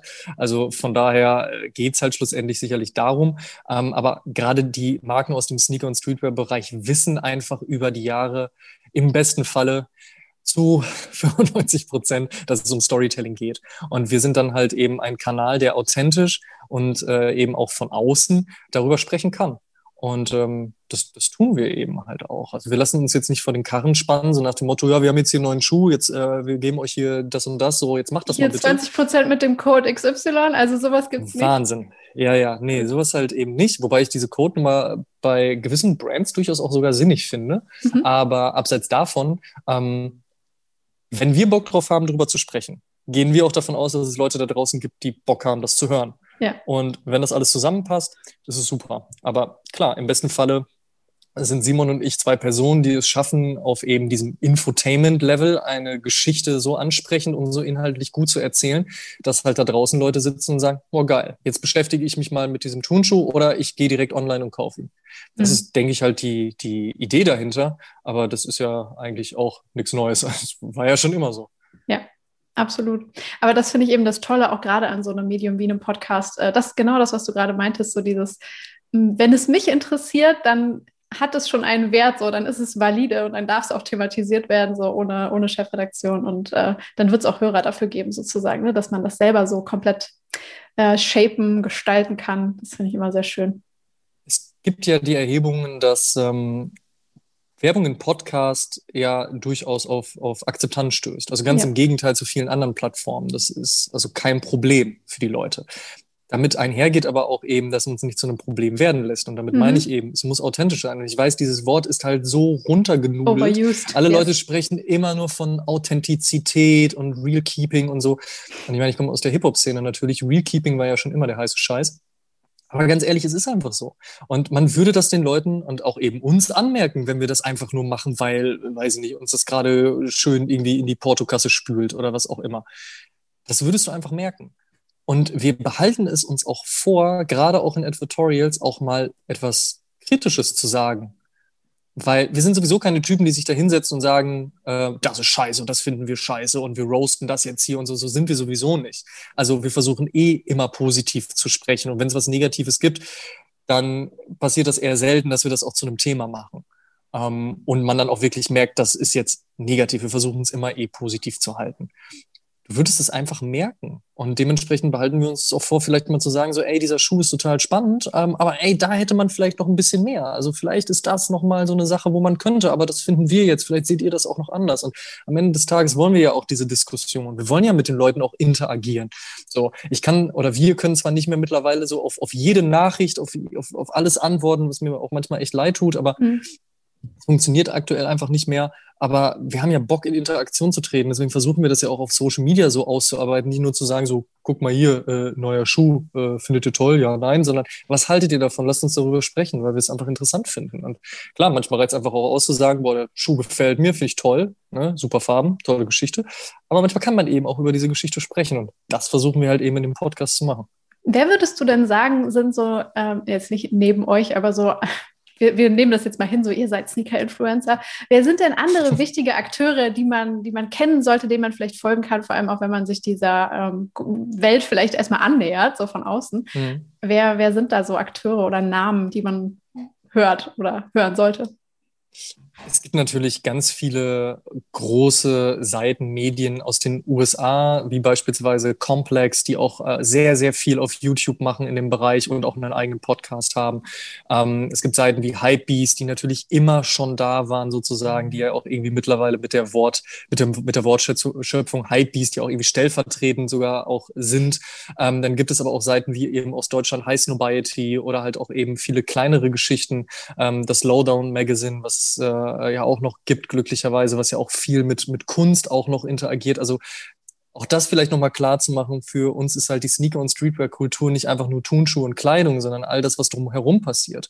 Und darum herum passiert eben ganz, ganz viel. Und das ist halt eben auch das Schöne. Man kann sich auch ganz großartig, also wir können jetzt auch sicherlich eine Stunde in diesem Podcast halt über irgendwie Popkultur und ähm, moderne Kunst und so weiter sprechen könnten trotzdem immer wieder über Sneaker und äh, Streetwear sprechen. Also man findet da halt sehr, sehr viele Hooks. Ähm, gerade also eben in den USA gibt es halt sehr viele Seiten und da dementsprechend auch ja, große Influencer. Ähm, aber die haben wir in Deutschland eben auch. Also wenn man sich vielleicht auch dann einfach mal wenn man denn dann Lust hat, auch in unserem Podcast reinhört oder auch mal über die Episoden schaut, mit wem wir so in den letzten Jahren gesprochen haben, da sind halt einfach schon ein paar sehr große Namen mit dabei, wie beispielsweise ein Willi Ifland, den wir zuletzt im Interview hatten, der einfach eine extrem große Reichweite aufgebaut hat, der ein spannender Mensch ist, mit dem ich jetzt auch schon wirklich seit fast zehn Jahren guten Kontakt pflege. Ein, ähm, also eine, eine, eine Art und Weise auch hat, eben dieser Materie umzugehen, weil man muss ja auch sagen, es gibt ja auch sehr viele Unterschiede in dieser ganzen Stilistik. Die einen wollen sich beispielsweise sehr laut und bunt kleiden und wollen halt immer das anziehen, was gerade aktuell angesagt ist oder was irgendwie vor zwei Minuten auf den Markt gekommen ist. Andere sagen, ey, für mich zählt ein Schuh, der 1985 rauskommt und wenn ich Glück habe, zerbröselt der mir nicht am, am Fuß, weil ich bin eher so der Vintage-Typ. Ich kenne Menschen, die, die ähm, sammeln tatsächlich die komplette Montur, die ein Andre Agassi damals beim, beim Tennisspielen getragen hat. Ja, oder sind kompletter Fan von allen Puma-Modellen, also beziehungsweise dem Puma-Modell, das Boris Becker hatte und versuchen da irgendwie alles. Und dann gibt's also alle Sportarten, alle Stilistiken so und das findest du in Deutschland glücklicherweise auch und ähm, da gibt es halt viele verschiedene Namen. Im besten Falle einfach vielleicht mal so durch die Podcast, äh, die wir gemacht haben, scrollen. Ich finde es ja auch total schön zu sehen, dass wir, wenn man das jetzt auch so sagen darf, irgendwo auch so ein bisschen eine Tür aufgemacht haben und gesagt haben, gut, wir machen jetzt einen Podcast. Wir waren der erste deutsche, deutschsprachige Sneaker- und Streetwear-Podcast und dass mittlerweile so viel danach gezogen sind, auch ähm, und ich sage auch immer, ey, solange Leute kreativen Scheiß machen und Bock drauf haben, finde ich das super. Wir supporten das auch immer. Sobald irgendwie ein neuer Podcast rauskommt, sind wir die Ersten, die halt irgendwie in, auf Instagram sagen, so Leute, checkt das mal, da gibt's einen neuen Podcast. Hört euch das an, weil ich einfach finde, das ist was Kulturelles. Wir, haben kein Problem damit, wenn mehr Leute an den Tisch kommen, um vom Kuchen zu essen. Ganz im Gegenteil, durch mehr Leute wird der Kuchen einfach nur größer. Und ich habe das noch nie verstanden, weder in der Hip-Hop-Szene noch in der Sneaker- oder Streetwear-Szene, dass Leute immer Angst haben, dass ihnen gegenseitig irgendwie der, der Brösel noch weggenommen wird vom Stück Kuchen. Ganz im Gegenteil. So, ey, ich finde super, wenn Leute kreativen Scheiß machen und sich austoben und solange das auf einer respektvollen Ebene bleibt, ähm, und man irgendwie auch, auch einfach respektvoll miteinander umgeht, finde ich das ganz toll. Und deswegen ist es auch schön zu sehen, dass da draußen ganz viel passiert. Also wenn ich überlege, dass man vor drei Jahren konntest du halt irgendwie uns hören und mittlerweile kannst du halt irgendwie gefühlt jede Woche eine neue Podcast-Episode von irgendwem hören, weil einfach viel passiert. Und da passieren ja auch geile Stories. Und auch da denke ich oftmals so, wow, cool, cool umgesetzt. Also es ist super. Also ganz ehrlich, es gibt natürlich auch viele negative Dinge, aber ich habe ja gesagt, wir sind positive Menschen, von daher wollen wir ja gar nicht drüber sprechen. Ganz im Gegenteil gibt es aber ganz viele positive Dinge und über die sollte man reden und die sollte man halt eben auch supporten. Dann ähm, kannst du jetzt noch so einen kleinen Shoutout geben an so deine persönlichen Influencer. Das muss ich gar nicht auf die, die Sneaker-Szene beziehen, kann auch irgendwas anderes sein. Aber was würdest du sagen, sind so Menschen, die, die dich manchmal anstupsen oder denen du vielleicht manchmal schreibst, boah, hey, äh, geile Folge oder geiler Post hat mich echt mitgenommen?